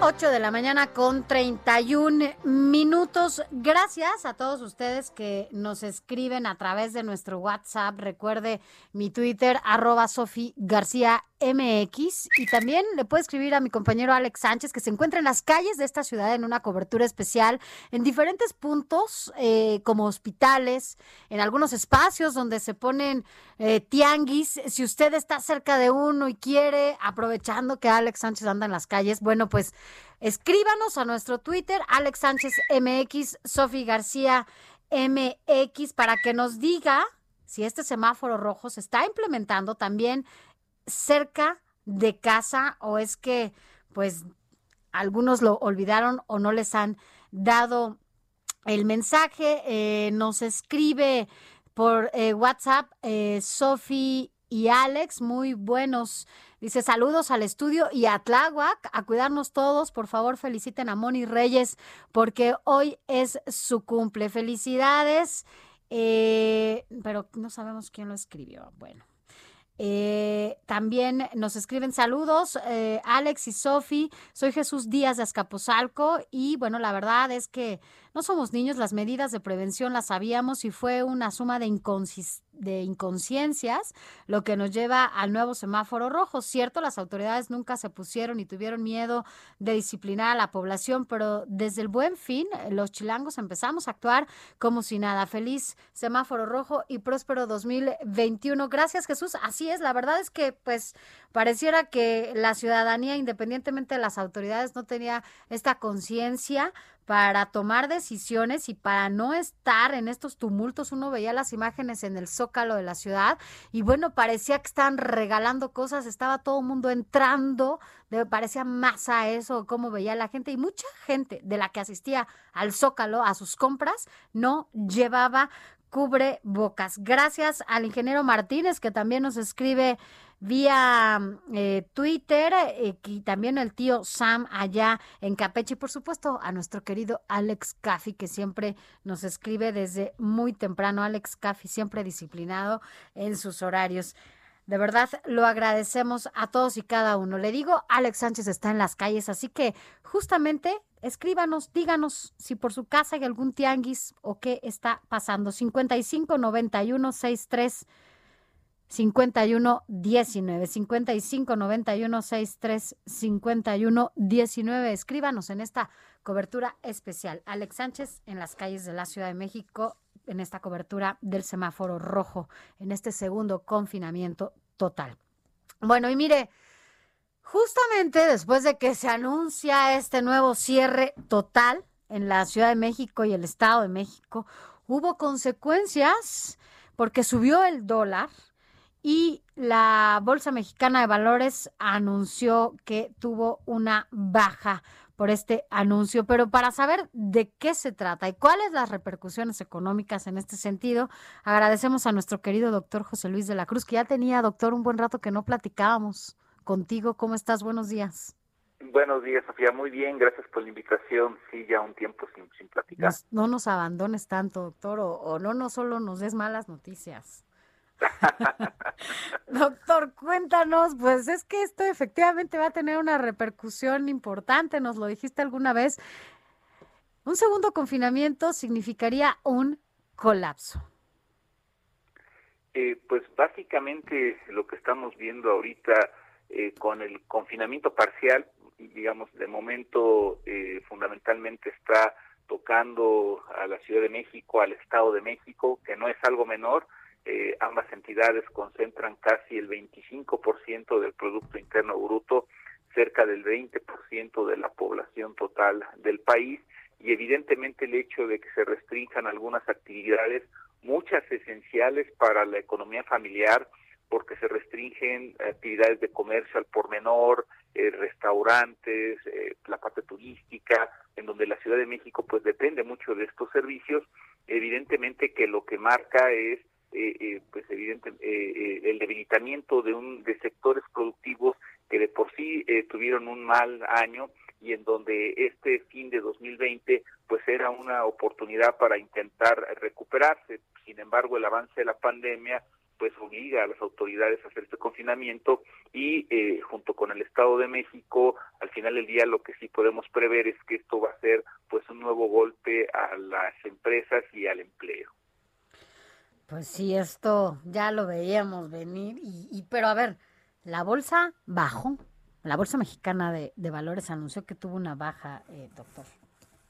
Eh, pues digamos que eh, lo que se está ya eh, percibiendo con estas decisiones, que además ahora ah, falta ver si algunas otras entidades toman medidas similares para tratar de prevenir contagios durante el fin de año, eh, es que el, el- no nada más el cierre del 2020, sino el inicio, los primeros dos meses al menos del 2021, van a estar marcados por este eh, avance del COVID-19 y que independientemente de que ya hay vacuna, pues en el corto plazo se va a imponer la necesidad de evitar los contagios. Y eso yo creo que afectó las perspectivas de la inversión, sobre todo de la más especulativa, que es la que está en la bolsa de valores, porque eh, se está observando que independientemente de lo que ocurra en el 2021, en el corto plazo lo que hay es un debilitamiento de la economía. ¿Podrían fugarse más, más eh, empresas de nuestro país?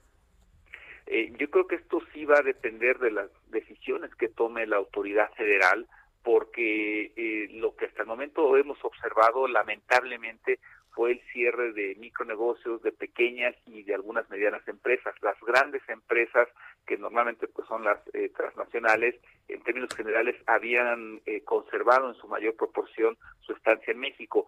Sí hay algunos casos eh, muy conocidos de, de quienes ya anunciaron su salida. Eh, sin embargo, eh, eh, si se genera un entorno de confianza, de certidumbre, de Es que diálogo, eso es lo que no hay, doctor. O sea, es que no, a, a pesar de que ya llevamos eh, cuántos meses, ¿no? Desde marzo a, a diciembre, es que no, no se preparó ni siquiera porque se podía, es más, era previsible un segundo confinamiento por, por todo lo que se estaba dando, por el incremento en las cifras, y no hubo una estrategia emergente integral que acompañara a pequeños, grandes empresarios, que hubiera una, eh, eh, pues esta estrategia, vaya, que acompañara a las diferentes esferas en, la, en, en el país, cosa que pues está lastimando muchísimo más, sobre todo a los empresarios, pequeños y grandes, ¿eh? Y, y al empleo, porque eh, muy bien lo mencionas, la, falta de diálogo y esta lección que esperemos eh, estemos aprendiendo de que si no hay certidumbre la inversión no llega y sin inversión no hay empleo, justamente lastimó en donde más duele a la sociedad. El aumento en lo que se conoce como pobreza laboral, es decir, eh, no nada más de quienes perdieron su empleo, sino de quienes lo conservaron, pero el ingreso que reciben no les alcanza para comprar una canasta alimentaria, ese aumento en la pobreza laboral llegó a 44.5% del total de las personas ocupadas. ¿Qué significa eso? Que hay gente que tiene empleo, que tiene una ocupación, pero no les alcanza siquiera para comprar lo más básico que son alimentos. Entonces, desde ese sentido, eh, me parece que una lección eh, eh, que debemos aprender y me parece que tendrá que estar en, la, en el radar de las autoridades es fomentar el diálogo en esta segunda etapa de COVID-19 para tratar de evitar una mayor precarización del mercado laboral y con ello de las condiciones de vida de las familias. No, y apresurarlo, doctor, o sea, fomentar, apresurar el diálogo y llevar acciones ya contundentes y emergentes que no sigan eh, lastimando más a la economía de este país. Cuando hablamos de los empresarios y de pequeños y grandes, hablamos justamente de este la cantidad de gente que depende, ¿no? O sea, los empleos, las familias eh, y todo esto que, bueno, pues ha, ha, agudizado muchísimo más la crisis económica, los bolsillos de las personas en, en sus casas, como lo decías, con esta pobreza laboral. Tienen empleo, pero los ingresos son mínimos y cada vez la gente se tiene que mover, justo ya no les alcanza para la renta, tienen que vivir en espacios más pequeños, con familias más grandes. Vaya, esto se está convirtiendo en una bola de nieve que yo creo que en algún momento no van a poder ni cómo pararla porque no se han detenido a pensar cómo pueden hacer para que las cosas se solucionen o se controlen por lo menos. Mira, yo creo que aquí hay un punto muy importante. Eh, yo creo que ya tendríamos que ver esta eh, evolución de la pandemia en tres ejes al menos. El primero, evidentemente, el de salud, el segundo, el económico, pero el tercero y muy importante que has tocado es la dimensión social que esto ya tiene. Y que evidentemente eh, recuperar eh, el empleo implica buscar recuperar el bienestar social que sí disminuyó y en donde el gasto de gobierno no alcanzó para contenerlo. Lo que podemos observar es que a pesar de estos eh, eh, programas de asistencia social focalizados que el gobierno eh, implementó, lo que hubo es un aumento de la pobreza laboral que es el preámbulo para el aumento de pobreza y en este sentido yo creo que una de las grandes lecciones desde el 2020 es de que el gobierno mexicano tiene que empezar a dialogar con el sector privado y no confundir al sector privado con que son grandes empresas nada más. En realidad los empresarios son microempresarios pequeños y medianos y que al final del día eh, eh, se tienen que implementar medidas integrales para tratar de que eso funcione porque en realidad es la única forma de asegurar bienestar de la población. Así es, doctor. Pues como siempre es un gusto escucharte, doctor. Feliz Navidad. No salgas, por favor, no vayas a hacer una gran fiesta. Estate tranquilo en tu casa y te mando un abrazo enorme. Muchas gracias, igualmente feliz Navidad a todos. Gracias, doctor. Buen día, el doctor José Luis de la Cruz, director del Instituto para el Desarrollo Industrial y el Crecimiento Económico. Ya lo escucho. Y vámonos a otros temas. Y es que ahora estás en la línea Fer Coca. ¿Cómo estás? Buen día, porque nos vas a hablar de esta ley que bueno, pues tanto se puso en la mesa, pero finalmente se pospuso para, la, para el próximo 2021 esta ley Banjico. Cuéntanos bien de qué se trata, porque mucha gente no, no lo tenía tan claro. Cuéntanos. Pues mira, eh, le llaman ley Banjico, pero yo prefiero llamarle ley Monreal, porque es el autor de esta ley, el senador Ricardo Monreal, que coordina a los senadores de Morena en la Cámara Alta de México. En esencia, esta reforma eh, intentaba, yo creo que no lo va a hacer, que las divisas extranjeras que no pueden repatriarse a su país sean compradas por el Banco de México, es decir, eh, un porcentaje mínimo de las remesas, por ejemplo, llegan en efectivo a México y son comercializadas eh, a un precio menor del que se cotizan en el mercado o cuando se las vendes a un banco. Si el dólar se cotiza hoy en 19.50, los bancos te lo compran en 18 pesos. Y a estas personas, el 1% de las eh, remesas que llegan, se las compraban entre 10, 12 pesos. 12.50, que fue muchos años la paridad peso-dólar. Las alertas las prenden dos de los subgobernadores del Banco de México, que fueron nombrados por o, propuestos por el presidente López Obrador, que son Jonathan Heath, pero el primero fue Gerardo Esquivel, quien nos dice, cuidado, la, ese, ese tipo de compra ponen en riesgo a las reservas internacionales y atentan en contra de la autonomía del Banco de México. Y a eso se fueron sumando voces internacionales. La SEC de Estados Unidos, la Comisión de la Bolsa de Valores de ese país, que nos, que nos dijo, cuidado, están ustedes abriéndole la puerta al crimen organizado para lavarle los dólares. Creo que aquí el grave problema son las formas de legislar en México. No podemos seguir en esta dinámica. Es la segunda, por ejemplo, eh, que tiene que ver con los bancos y Ricardo Monreal. Se recordarán que ¿Te a principios cuando del quiso las comisiones, no? A los las bancos. comisiones a los bancos. Si bien es cierto, son excesivas, creo que también son ocurrencias que más que beneficiar a los a los sectores más desfavorecidos del país, benefician a unos pocos empresarios. Yo creo que ya no es tiempo de legislar eh, a pedidos o para quedar bien con nadie.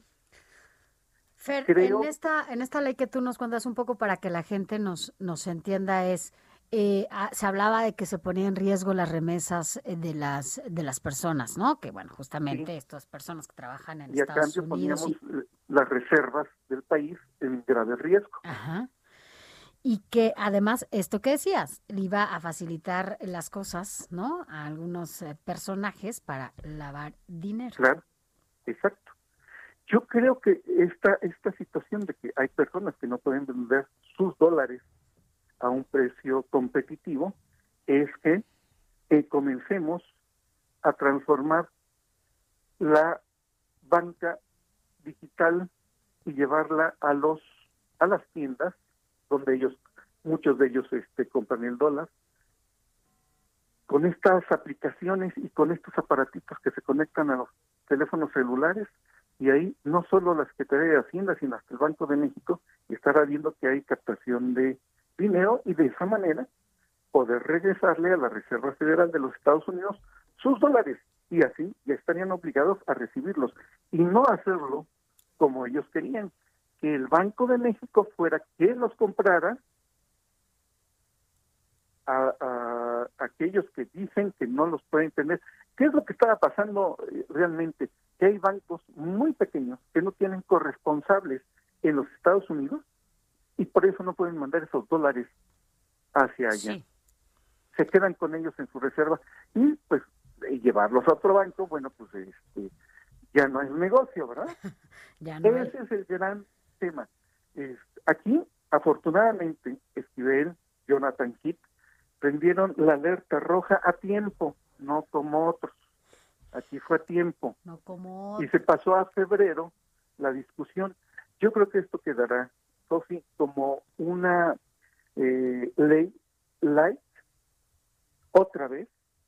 Y yo preferiría que el senador Monreal, que los diputados de Morena, que ya tienen en sus manos esta, esta, este proyecto de ley, lo desecharan de plano.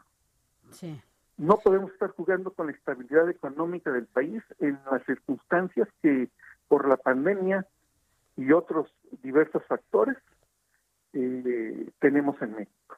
No demos pretextos hacia afuera para que intervengan hacia adentro. Adentro, que ya ves que ni les gusta, ya ni, Ah, que ni les pues no, gusta, digo, Fer. eh, en verdad no tenemos por qué dar pretextos. Viene un cambio de gobierno en los Estados Unidos. Así es. Seguramente, junto con la cuestión eh, energética, la cuestión de migración, este tema del Banco de México será uno de tantos de los el nuevo gobierno del señor Biden le dirá a México no.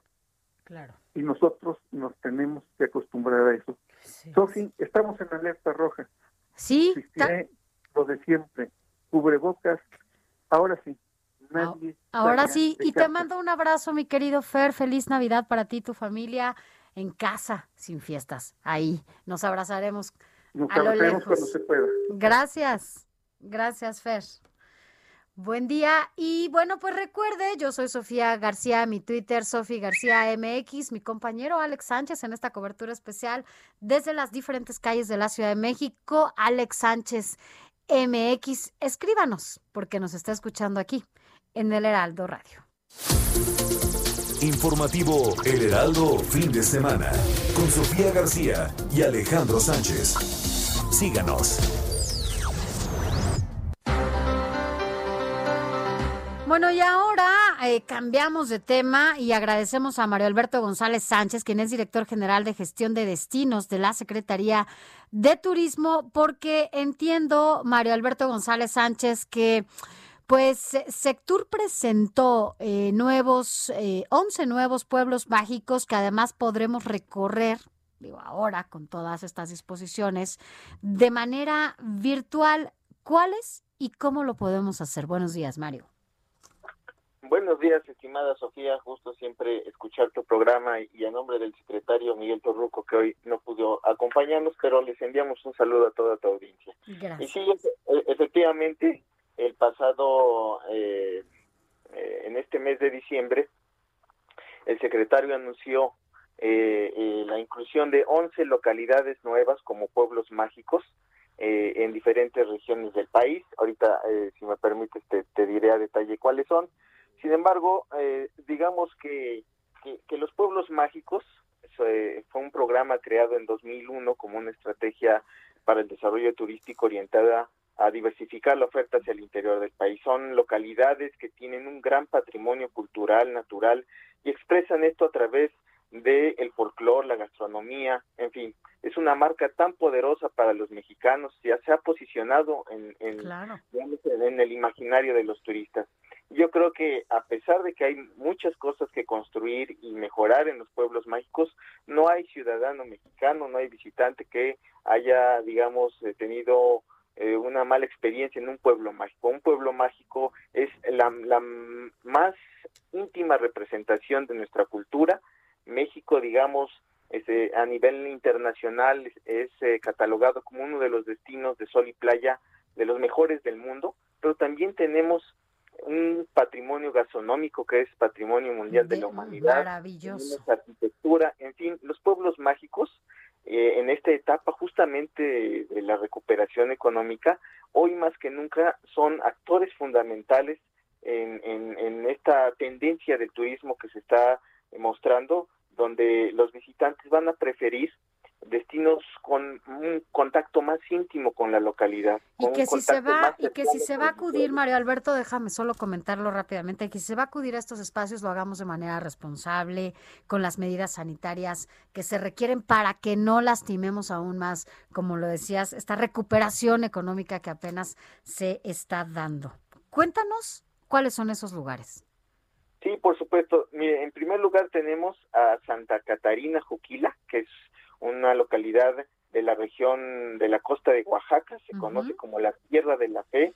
Entre sus principales atractivos está el santuario mariano de la Inmaculada Virgen de Juquila, que desde 19 1717 se venera y la cuya feria, digamos, eh, la fiesta de la Virgen es el 8 de diciembre. Platillos tradicionales como el mole negro, mole colorado, Oaxaca, qué de- cosa tan más. de, de matí y jamoncillo para aquellos que nos escuchan y que no han desayunado, abrirles el apetito. Ah, por, como por ejemplo a mí, como por ejemplo. Eres malo, eres malo, Mario. Tenemos, por otro lado, en, en la costa del Golfo tenemos a Isla Guada, es un pueblo pescador ubicado en la península del Palmar, a 90 kilómetros de la ciudad de Campeche. Tiene uno de los más grandes sistemas humedales y dentro se encuentra dentro de un área de protección de flora y fauna en la laguna de Términos. Sus principales atractivos es el avistamiento de delfines, nariz de botella y la cigüeña jaribú, y tienen un faro construido a principios de 1900 donde hay incontables historias de piratas. Por otra parte, eh, eh, tenemos a Jijic, eh, en la, digamos, en la ribera del lago de, eh, de Chapala, en Jalisco. Jijic, eh, cuyo nombre significa lugar donde brota el agua, es considerado actualmente un lugar de descanso. Sus principales atractivos, pues, es eh, la arquitectura local. Quienes tienen la oportunidad de conocerlo saben que tiene un clima templado en todo el año. Tiene un clima maravilloso. No, bueno. Tiene vistas increíbles en el malecón del lago de, de, de Chapala. De Chapala, allá en Jalisco. Mario, Alberto, tenemos 20 segundos, lamentablemente. ¿Hay alguna página donde la gente pueda consultar estos pueblos mágicos? Sí, por supuesto, mira, te, te, te los nombro, son 11 que, que les pido eh, la oportunidad a tu público que puedan ingresar a www.pueblosmágicosmexico.mx, donde pueden eh, explorar eh, lo que se encuentra en cada una de las 11 localidades. Si, Pues si sí. me permites, la resumiré. Es Santa Catarina, Coquila, La Guada, Ya nos tenemos que ir, Mario, pero nos metemos en la página. La noticia no descansa. Usted necesita estar bien informado también el fin de semana. Esto es Informativo Heraldo Fin de Semana. Informativo Heraldo Fin de Semana. Regresamos. Noticias a la hora. Heraldo Radio le informa. Así es, ¿qué tal? ¿Cómo les va? Muy buenos días. Para este sábado 19 de diciembre se esperan marchas y manifestaciones desde las 8 de la mañana y hasta las 12 horas en diversos puntos de la Ciudad de México. De acuerdo con información de la Secretaría de Seguridad Ciudadana, se prevén concentraciones de policías, ex trabajadores de Ruta 100 y organizaciones a favor de la legalización del cannabis, entre otros. Vámonos rápidamente hasta Tasqueña, aquí en la Ciudad de México. Ya está listo Javier Ruiz con un reporte. Adelante, Javier.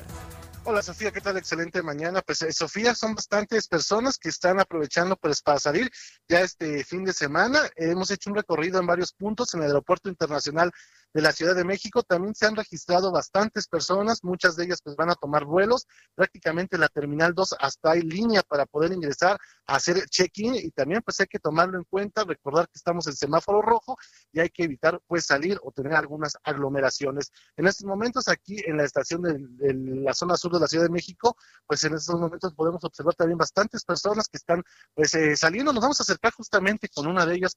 Eh, señor, pues cómo ve eh, la salida pues aquí en la, en la central de autobuses del sur.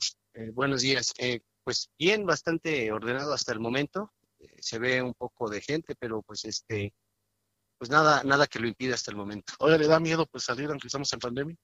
Pues no, realmente no. La situación es que pues, pues nuestras autoridades no nos han eh, hecho ver el verdadero significado de, de lo que es este peligro de andar en esta pandemia, pero pues aquí las personas cumplen con las normas y pues, eso es lo que nos hace pues viajar sin problema. ¿Sí traen cubrebocas, Susana Ángel? Así es, así es. ¿Cuál es su nombre? José Antonio López. Muchas gracias, señor. Bueno, Sofía, pues ya escuchamos a una de las personas que se encuentra aquí en la central de autobuses del sur. Hay que tomarlo en cuenta, salir con anticipación y también manejar con bastante precaución para quien transita sobre Tasqueña y desean llegar a la calzada de Tlalpan. De momento, el reporte que tenemos. Muchísimas gracias, Javier, muy completo. Estamos atentos, hasta luego. Buenos días. Bye.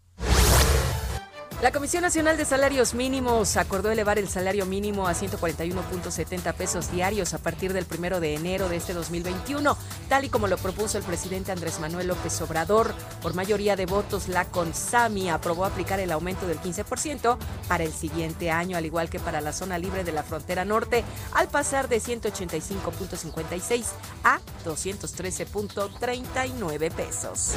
En entrevista exclusiva por el público del Heraldo fin de semana, Armando Zúñiga Salinas, presidente de la Coparmex Ciudad de México, platicó de las repercusiones del semáforo rojo en comerciantes, quienes se verán muy afectados por este nuevo cierre en época navideña. Escuchemos.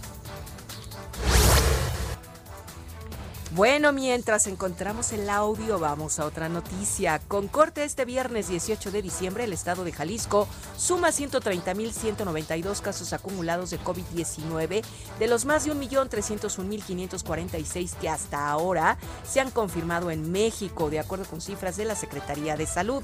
El gobierno del estado detalló en su reporte Radar Jalisco que en las últimas 24 horas se confirmaron en la entidad mil nuevos casos de COVID-19, lo que significa la cifra más alta desde que inició la pandemia de este nuevo coronavirus.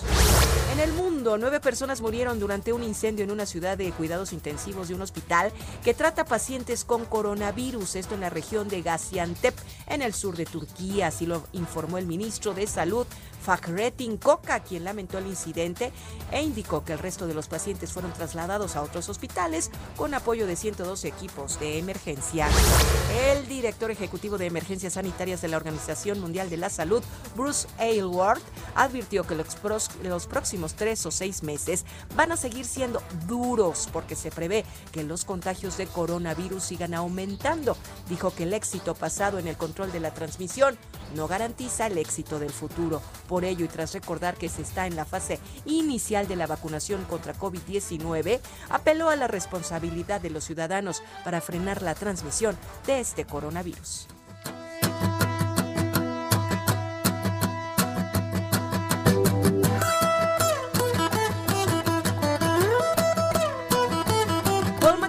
Alentó a la vacunación contra el nuevo coronavirus con ocasión de su lanzamiento del nuevo álbum en solitario McCartney 3 y bueno, estamos escuchando en este momento una de sus canciones nuevas, Long Tiled Winter Beat, compuesto pues obviamente de canciones creadas o reelaboradas por esta ex figura de los Beatles durante el primer confinamiento en la primavera boreal. Este disco fue grabado en Sussex, al sur de Inglaterra, y contiene, un conjunto de canciones inédi- inéditas en las que este artista canta y toca el piano. Escuchen, la guitarra, el bajo y la batería.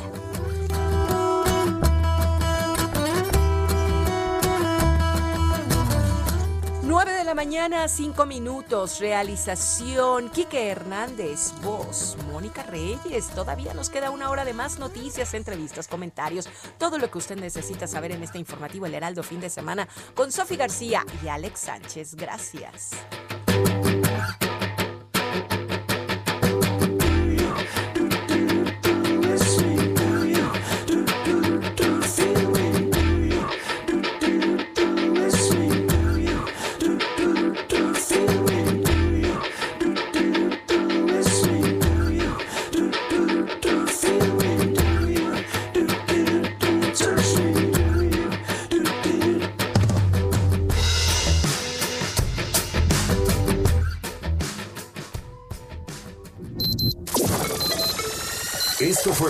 Noticias a la Hora. Siga enterado. Informativo El Heraldo fin de semana con Sofía García y Alejandro Sánchez. Síganos.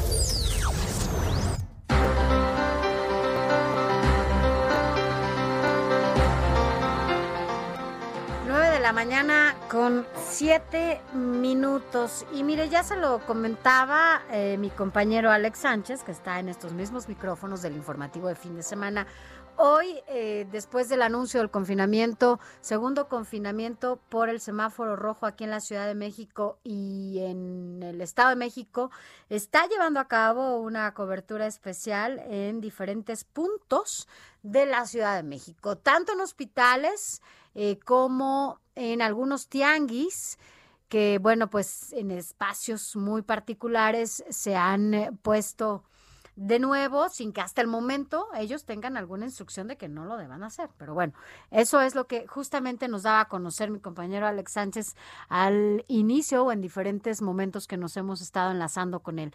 Gracias a todos ustedes por sus mensajes, por sus tweets y demás. Pero nos escribe, no nos dice su nombre. em, buenos días, queremos reportar que llevamos casi un mes sin agua en Santiago Zapotitlán, en la alcaldía de Tláhuac, justo eh, donde estaba Alex Sánchez al inicio de este informativo. Las autoridades de la alcaldía no nos dicen cuándo se normalizará y por qué no hay. Ojalá Alejandro Sánchez, que se trasladó allá a Tláhuac, pueda preguntar. Gracias. Rosalía López nos escribe después. Buenos días, mi comentario es eh, referente a los testimonios anteriores, e incluyendo a Alex Sánchez, que eh, pues tiene que ir, que creen que tiene que ir a informarles a esas personas que el semáforo está en rojo y que tienen que levantar sus vendimias a las 5 de la tarde, porque no es posible que culpen de todo al doctor López Gatel cuando la responsabilidad es de todos los mexicanos y no debemos estar esperando los buenos ejemplos de las autoridades sanitarias referente al uso del cubrebocas para hacer acciones para prevenir los contagios. Debemos poner a trabajar el sentido común porque no se necesitaba más que se mencionara que la Ciudad de México se volvería a semáforo rojo para entonces sí aplicar las medidas de contingencia por parte de la población. Yo quiero ver que los mexicanitos obedecían a las indicaciones de las autoridades sanitarias y autoridades estatales. Espero que leas mi mensaje. Claro que sí lo leemos aquí para que se active el sentido común, pero bueno, también tiene mucho que ver. No, no nos dice su nombre, pero también tiene mucho que ver, claro, los mensajes claros y contundentes que se den desde diferentes espacios de autoridad del presidente de la República, López Gatel, quien encabeza esta esta eh, estrategia, si le podemos llamar de alguna manera, porque bueno, nunca hubo mensajes claros y él minimizó siempre el uso del cubrebocas. Y cuando tú como autoridad responsable de este tipo de estrategias minimizas algo que es fundamental para que no se propague el contagio del coronavirus, pues del otro lado la ciudadanía puede estar confundida y por eso no lo utiliza. Si desde el inicio hubiera habido esta claridad, pues efectivamente las cosas hubieran sido distintas. Sí, claro, hay muchísima responsabilidad por parte de la ciudadanía. Nosotros debemos tener conciencia para evitar el contagio fuera y dentro de casa. Claro que somos responsables nosotros también, pero hay también responsabilidad de las autoridades. Sin embargo, hoy nosotros como ciudadanos debemos poner el ejemplo y debemos, pues, usar el cubrebocas y no salir de casa si no es necesario. Además, ya no hay a qué salir. Así que dejen de estar haciendo estas compras de pánico. Centro, eh, los super, eh, los centros de autoservicio para consumo eh, para llevar a casa y todo, hablamos de las tiendas de autoservicio, van a estar abiertas. Así que por favor, señores, señoras, no estén haciendo compras de pánico. Vámonos a otros temas. Deportes, resultados, cambios, contrataciones, todo tipo de pelotas y balones.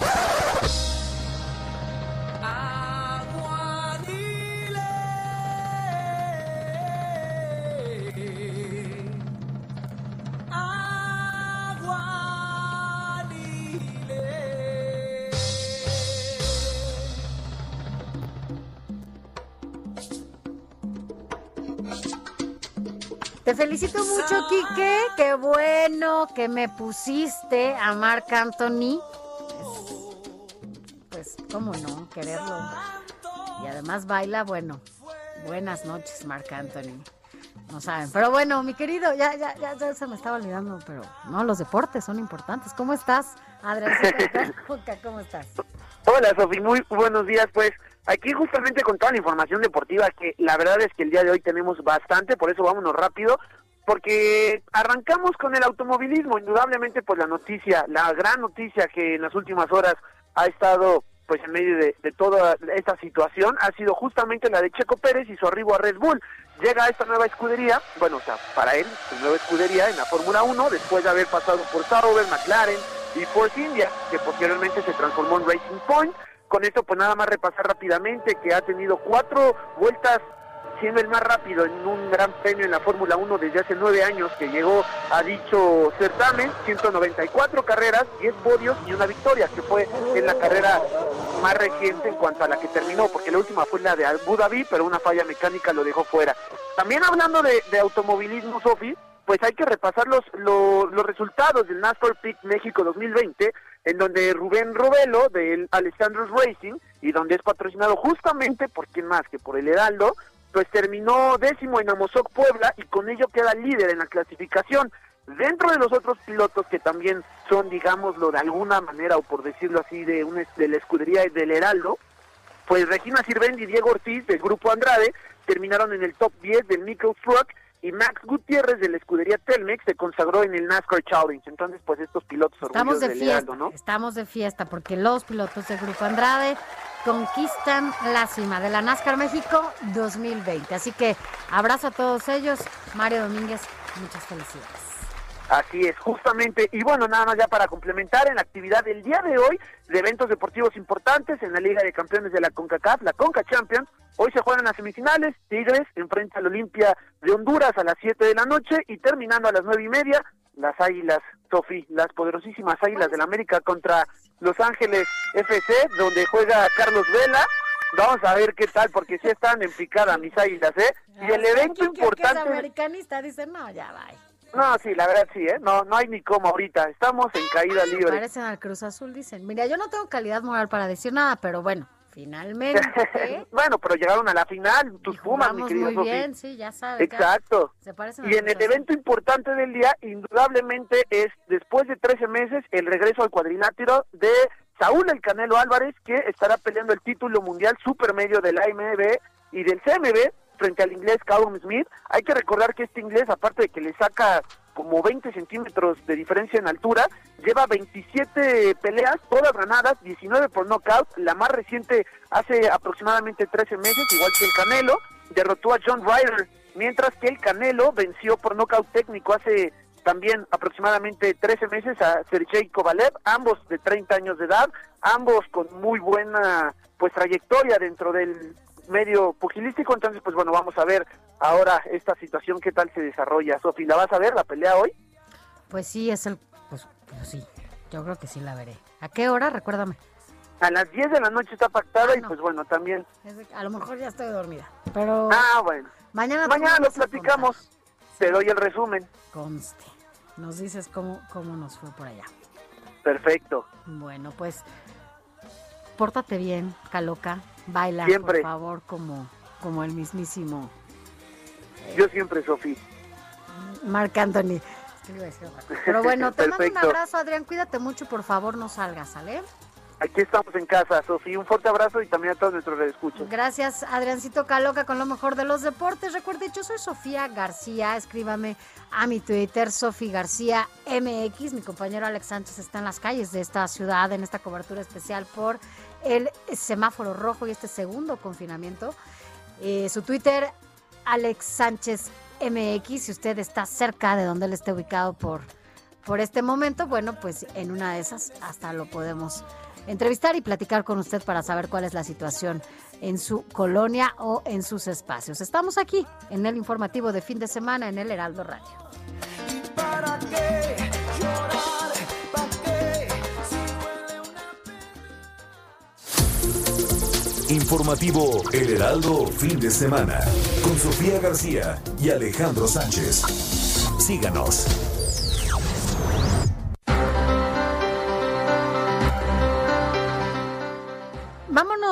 A otros temas. Y ahora agradecemos que esté con nosotros a Irene Levy, quien es presidenta de Observatel, este, eh, porque entiendo, Irene, buenos días. Eh, jueves pasado, pues, finalmente ya se aprobó en la Cámara de Diputados este padrón nacional, revivieron pues este tema, el padrón nacional de usuarios de telefonía móvil con eh, la supuesta meta, que también tenía esa meta en algún momento, de reducir las extorsiones por teléfono, eh, como en lo que su momento fue Irene, si no me equivoco, el Renault, ¿verdad? Buenos días.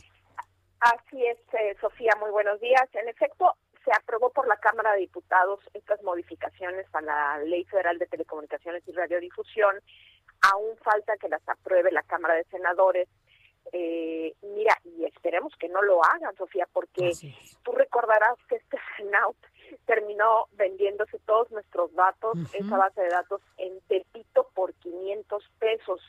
Este, y eh, todos nuestros datos estuvieron expuestos porque no fue suficiente el esfuerzo de las autoridades para cuidarlos.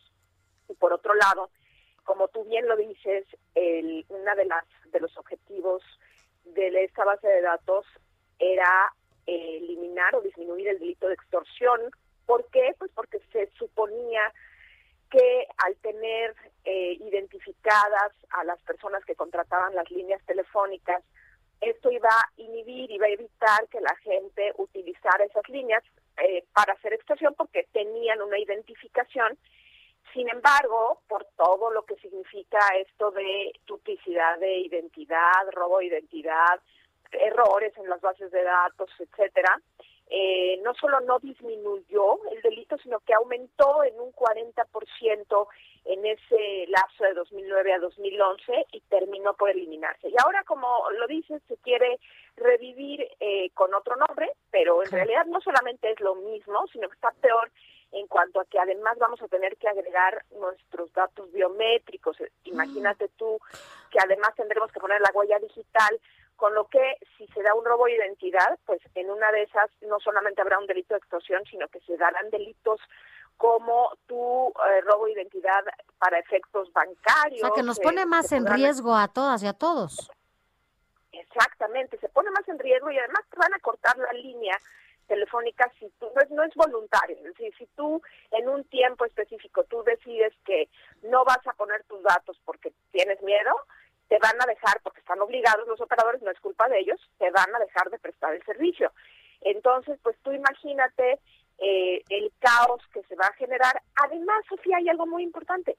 No existe en nuestro país una eh, base de datos auténtica de eh, domicilio y de identificación de las personas.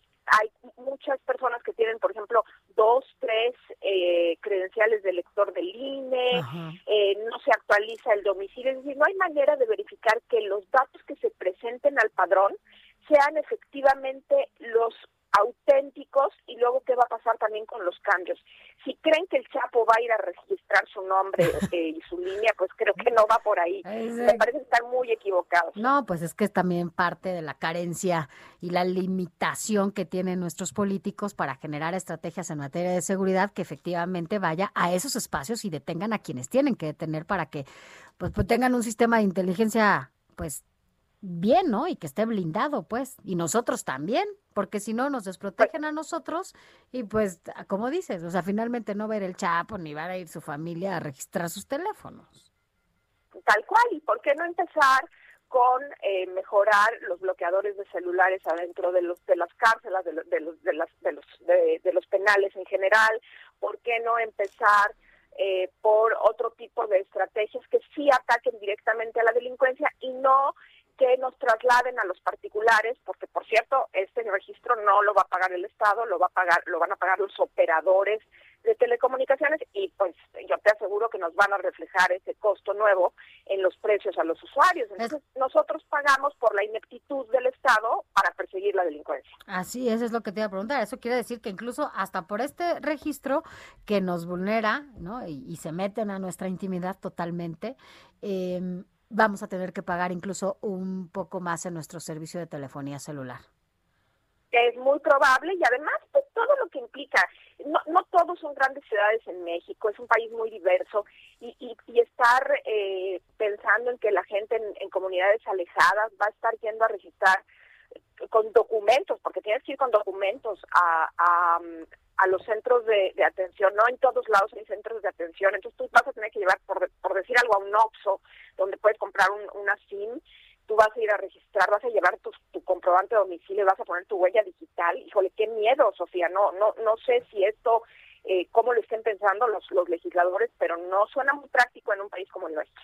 Ahora, hay que decirlo, tendrían que, si no tienen esta posibilidad y están muy limitados para generar estrategias, bueno, pues ya hay herramientas ciudadanas que incluso pueden eh, robustecer, fortalecer, pues, para, para ayudar a la ciudadanía a que tengamos menos riesgos en el tema de las extorsiones y demás. El Consejo Ciudadano, por ejemplo, tiene una aplicación que se llama No Más Extorsiones y que tienen ahí miles de números registrados en donde a partir de que tú registras el número que del que te llamaron para una supuesta extorsión, lo bloquean.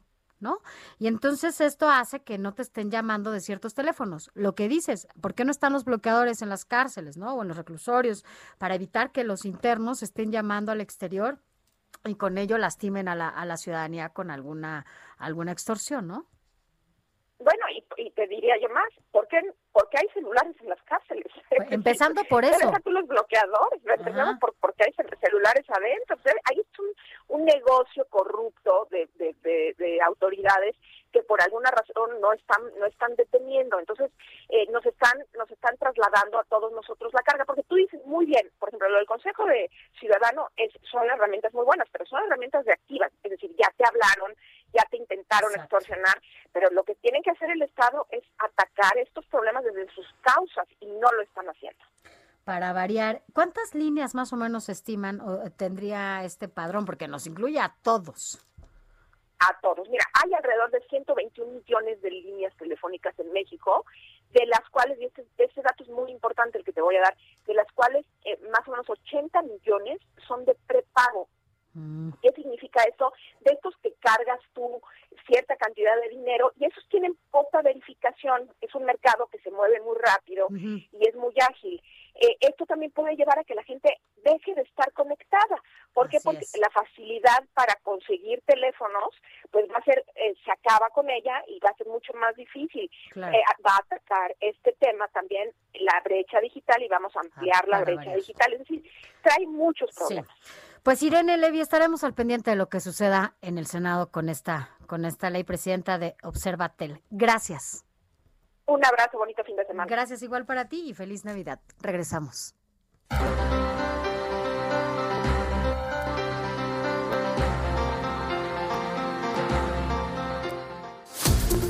La noticia no descansa. Usted necesita estar bien informado también el fin de semana. Esto es Informativo Heraldo Fin de Semana. Informativo Heraldo Fin de Semana. Regresamos.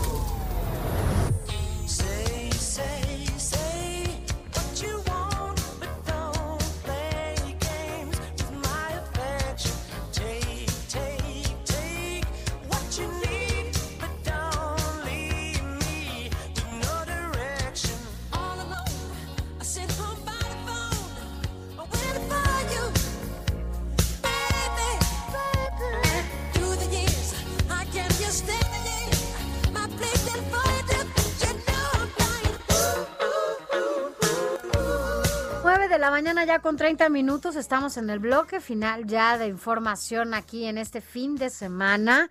Gracias. Gracias por estar con nosotros. Y me voy rápidamente con Alex Sánchez, que entiendo, Alex, estás en el Estadio Azteca. Fíjate que seguimos recorriendo la Ciudad de México, Sofi, en distintos puntos. Eh, ahora estamos al sur de la zona oriente y la buyunga que escuchaste hace ratito de los puestos metálicos que comenzaban a instalarse, eh, la música en el tianguis de las torres allá en Iztapalapa. Ahora llegamos al sur de la Ciudad de México y estoy enfrente del Estadio Azteca, eh, justamente por la- el acceso principal de cuando hay algún partido u otro tipo de actividades sociales que se realizan en este coloso de Santa Úrsula.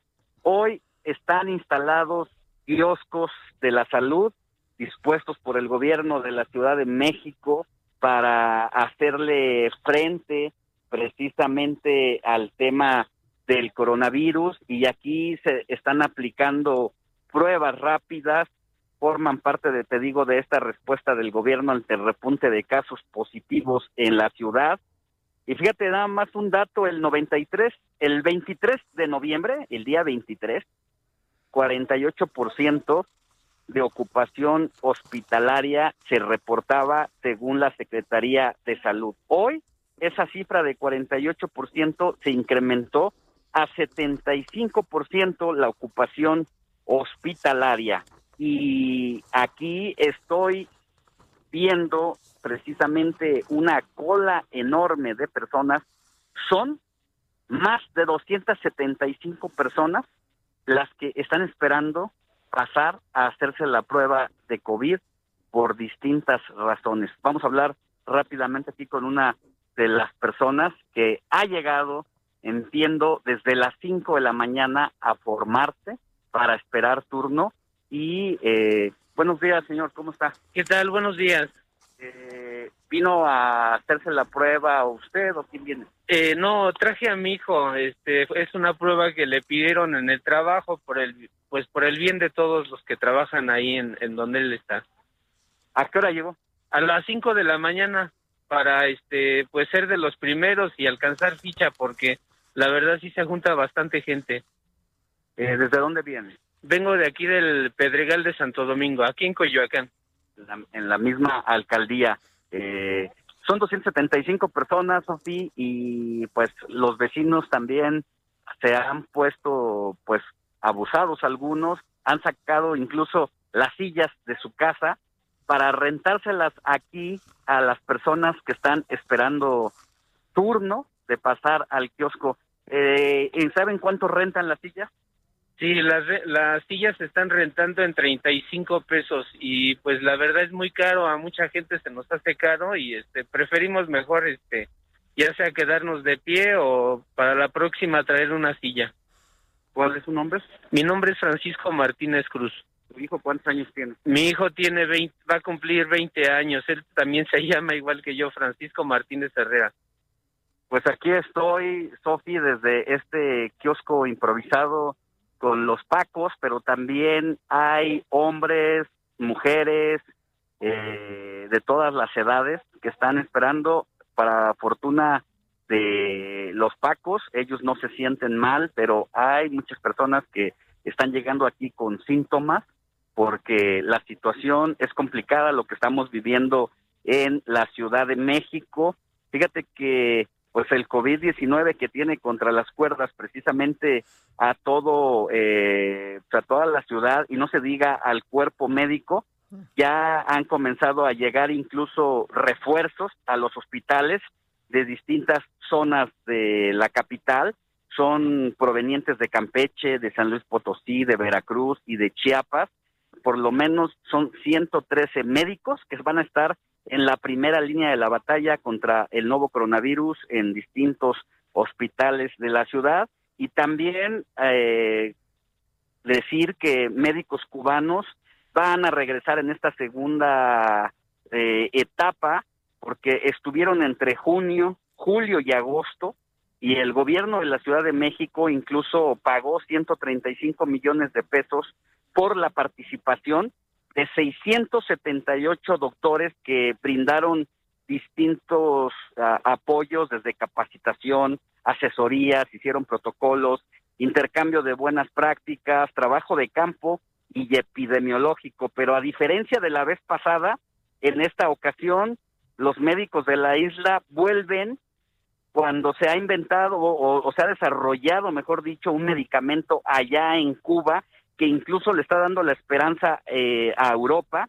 porque ya eh, decía un integrante de la Cámara de los Lores del Parlamento británico, David Triesman, aseguraba que el Reino Unido podría salvar muchas vidas si se utilizaban los medicamentos producidos por Cuba para combatir la COVID-19. Así que nada más mencionar, Sofi, para que la gente esté pendiente, porque en todo este recorrido que hemos hecho, sí vemos mucha actividad, a pesar de que se ha decretado el semáforo rojo, sí hay actividad, la gente sí está saliendo a la calle, a pesar de que centros comerciales sí definitivamente cerraron sus puertas. ¿Cuáles son las actividades no esenciales, Sofi? Pues son los gimnasios, los clubes deportivos, las estéticas, los cines, los hoteles, los centros comerciales, los teatros, las tiendas departamentales, antros y bares. ¿Y cuáles son las esenciales? La venta de alimento, el transporte, la salud, la construcción, la manufactura, servicios funerarios, funerarios, fi- financiero y sector energético. Así que hacemos el llamado a la población para que tome sus previsiones y que de no ser necesario, de verdad, no salga a la calle. Ayude a que esta propagación del virus, por favor, se disminuya, porque los médicos la están pasando mal y eh, pues los las camas están ocupadas, Sofi. Así es, Alex, ya están cansados. La verdad es que tenemos un personal médico agotado, pero nos enlazamos contigo, Alex, en unos minutos de nuevo para que nos digas dónde andas.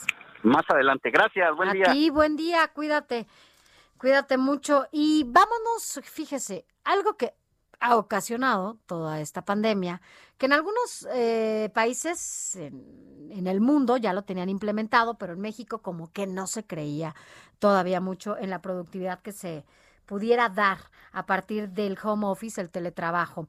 Y para hablar de ello, agradecemos a Mauricio Reynoso, director de la Asociación Mexicana en Dirección de Recursos Humanos, que esté con nosotros esta mañana porque, bueno, pues si bien ha habido cambios que se han tenido que implementar, el home office no ha sido una excepción.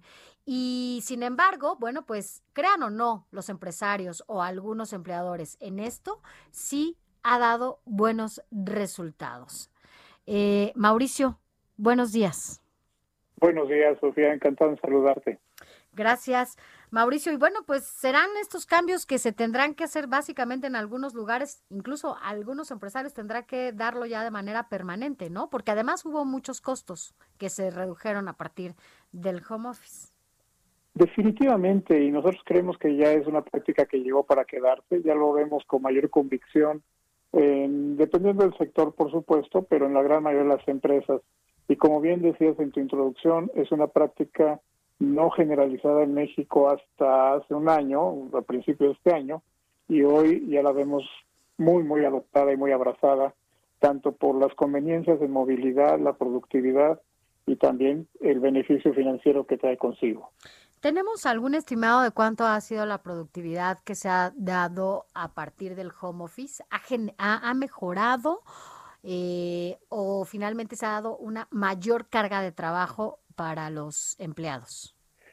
La mayor carga de trabajo las experimentó al principio del confinamiento, por ahí de marzo, porque, bueno, estábamos en una transición y como decíamos, eh, muchas organizaciones no tenían la cultura del trabajo remoto o el home office, otras sí lo tenían, incluso hasta ya como una política definida.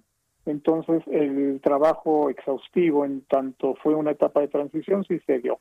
Conforme avanzó la práctica, empezamos a ver también ya un mejor acomodo en la administración del tiempo de las personas, pero siguen siendo horas muy productivas. Según una estimación de EY, con quien hemos estado trabajando muy de cerca, dependiendo del sector, la productividad ha crecido entre el 13, 20, 22%. ¿No? Eh, y es una cifra muy significativa. Porque entonces hay más productividad con menos costos. Correcto.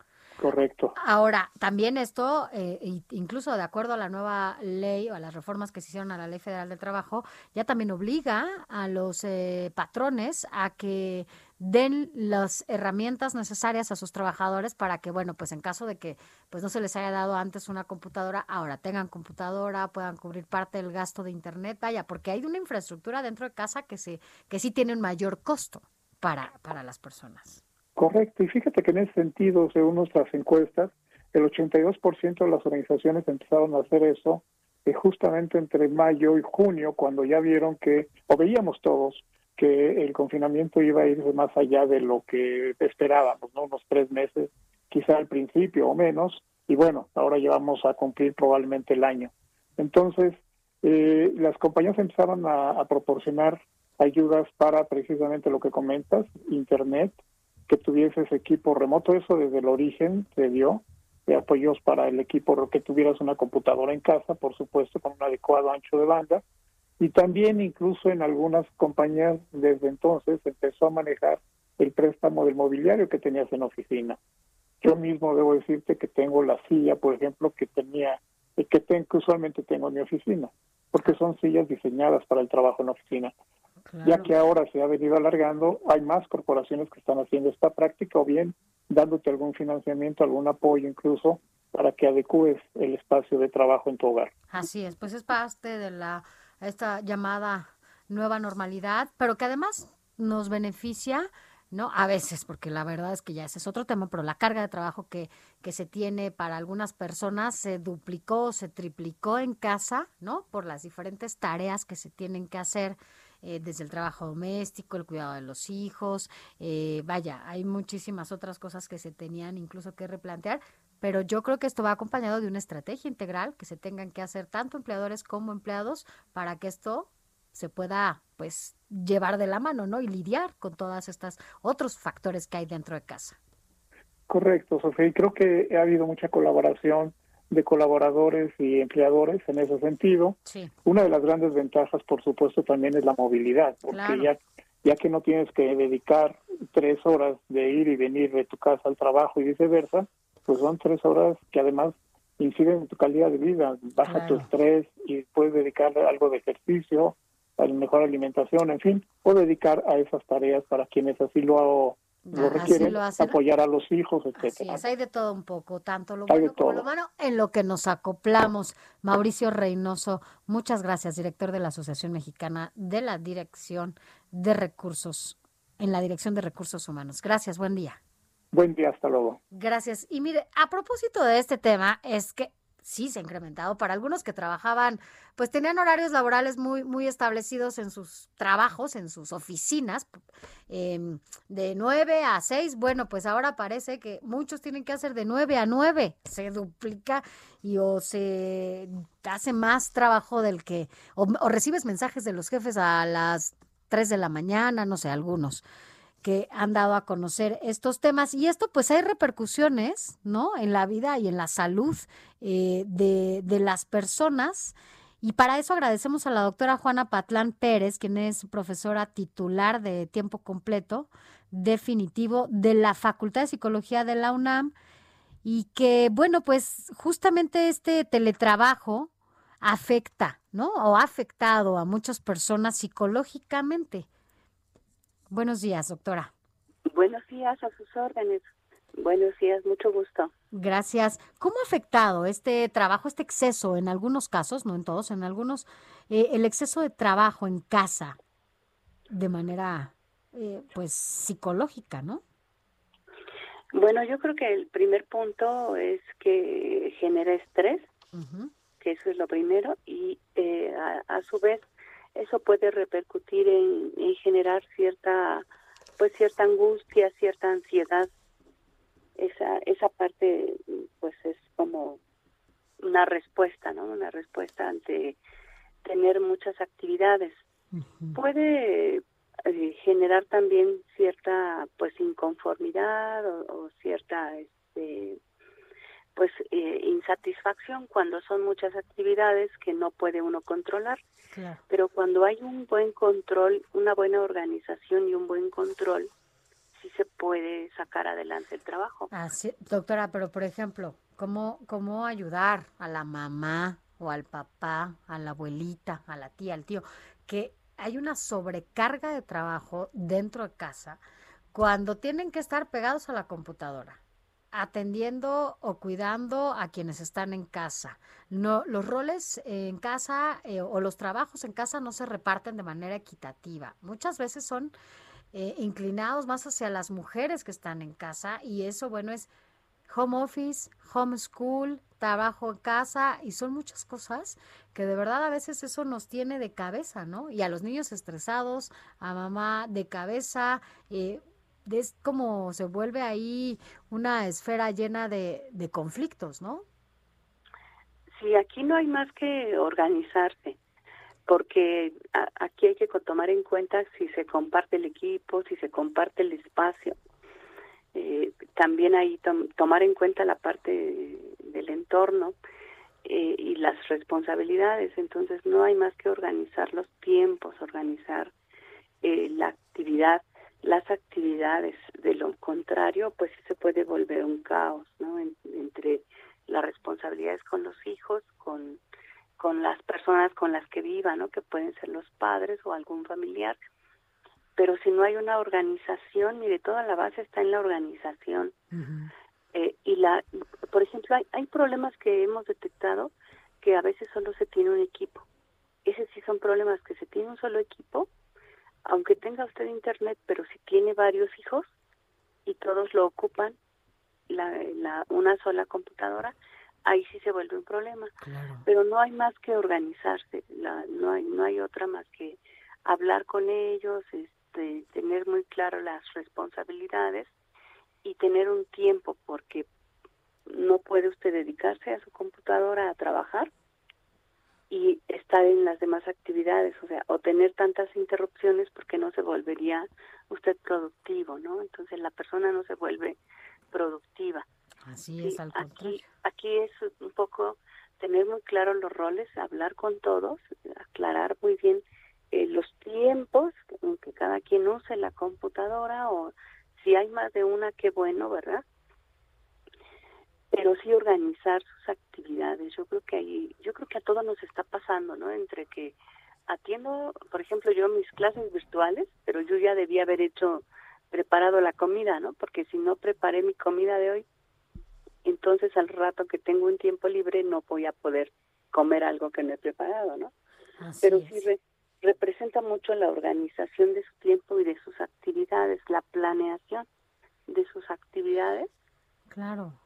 La planeación equivale también a esta poder repartir de manera equitativa el trabajo en casa. No somos solo las mujeres, también necesitamos algunos hombres, o incluso hay hombres solos que también necesitan, ¿no? Este hacer este trabajo en equipo. Vaya, hay muchas cosas y sobre todo también yo creo que es importante, doctora, no sé qué opine, que de repente necesitamos una válvula de escape y justo pedir asesoría o ayuda a un terapeuta, a un especialista que nos diga, a veces no sabemos cómo hacerlo, ¿no? Y es importante recibir esta ayuda psicológica y hay lugares, hay páginas en donde se puede recibir de manera gratuita.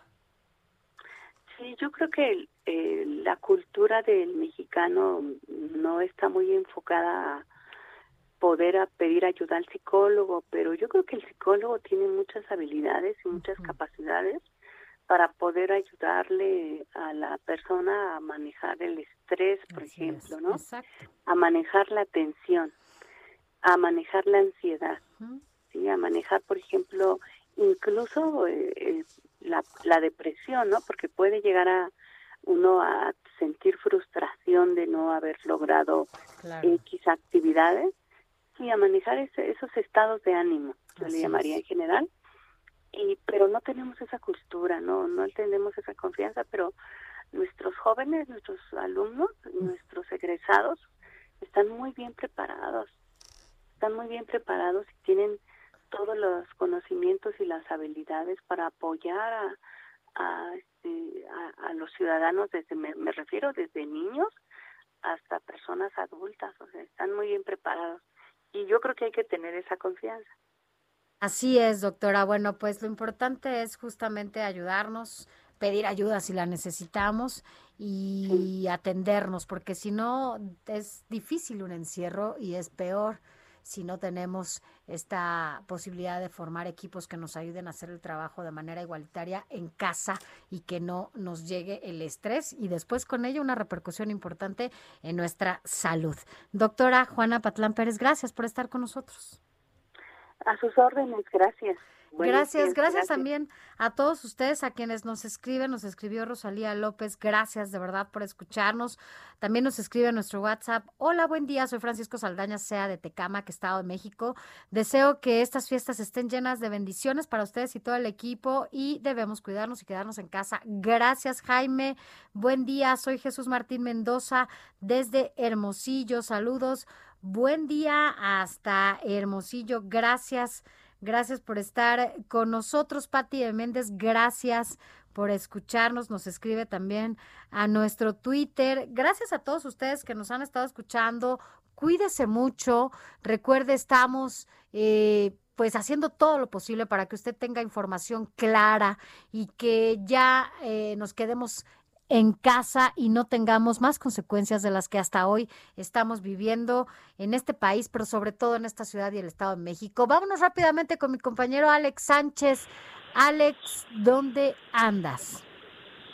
Llegué a Tlalpan, querida Sofi, aquí al Instituto Nacional de Enfermedades Respiratorias, el INER, donde pues se atienden pacientes con COVID-19 y muy cerca de aquí, al, al lado del INER, pues eh, se uno ve cómo estos efectos colaterales de la situación por COVID-19 es la escasez de tanques de oxígeno y los esfuerzos que hacen las familias por conseguir abasto en los centros de distribución de la Ciudad de México y de todo el Valle de México. Y estamos aquí en un expendio donde vemos que la cola es larga de personas que con un carrito, con un tanquecito en manos, esperan turno para que les carguen eh, estos tanques de casi 7 litros y de otros tamaños. Pero vamos a platicar con una de las personas que está aquí. Eh, buenos días, ¿cómo es su nombre? Hola, buenos días, soy Ivonne. Vino a cargar su tanquecito de gas. el tanque de oxígeno. oxígeno. ¿Cuánto le dura a su familiar eh, esta carga? Pues aproximadamente siete horas Es decir, que durante el día tiene que estar viniendo a recargarlo. tres veces, unas tres veces a la Sí, recarga. aproximadamente y en la madrugada. Hay gente, a diferencia de otras veces que a mí incluso me ha tocado venir aquí por alguna circunstancia, no me había tocado ver algo así. Sí, la verdad. Eh, pues sí, en la noche y parte del día es en cuando más este está saturado esto y aparte pues lucran, lucran con la necesidad de uno porque en la noche cobran 200 pesos la recarga, ahorita nos cobran 120. Ajá, y pues la verdad, así como ve, hay veces que ahorita ya va avanzando la fila y que la fila crece más. Gracias, señora Ivonne. Buen día. Sí, hasta luego. Ahí están los testimonios, querida Sofi. Esto es eh, la situación real. Ver estas colas largas es lo que nos dice que los hospitales también están saturados y la problemática es fuerte en torno a la pandemia. Así es, mi querido Alex. Un abrazo, gracias por esta, por estos testimonios, estas historias y estos mensajes desde cada rincón que has estado esta mañana en la, cobertura especial desde este segundo confinamiento. Mañana nos vemos en estos micrófonos del informativo de fin de semana. Gracias a toda la producción, gracias a la nueva integrante, Estefanía Cuartino, productor, Quique, gracias, gracias, productor eh, Chiqui. Hasta mañana. Heraldo Media Group presentó Informativo El Heraldo Fin de Semana con Sofía García y Alejandro Sánchez a través de El Heraldo Radio con la H que sí suena y ahora también se escucha.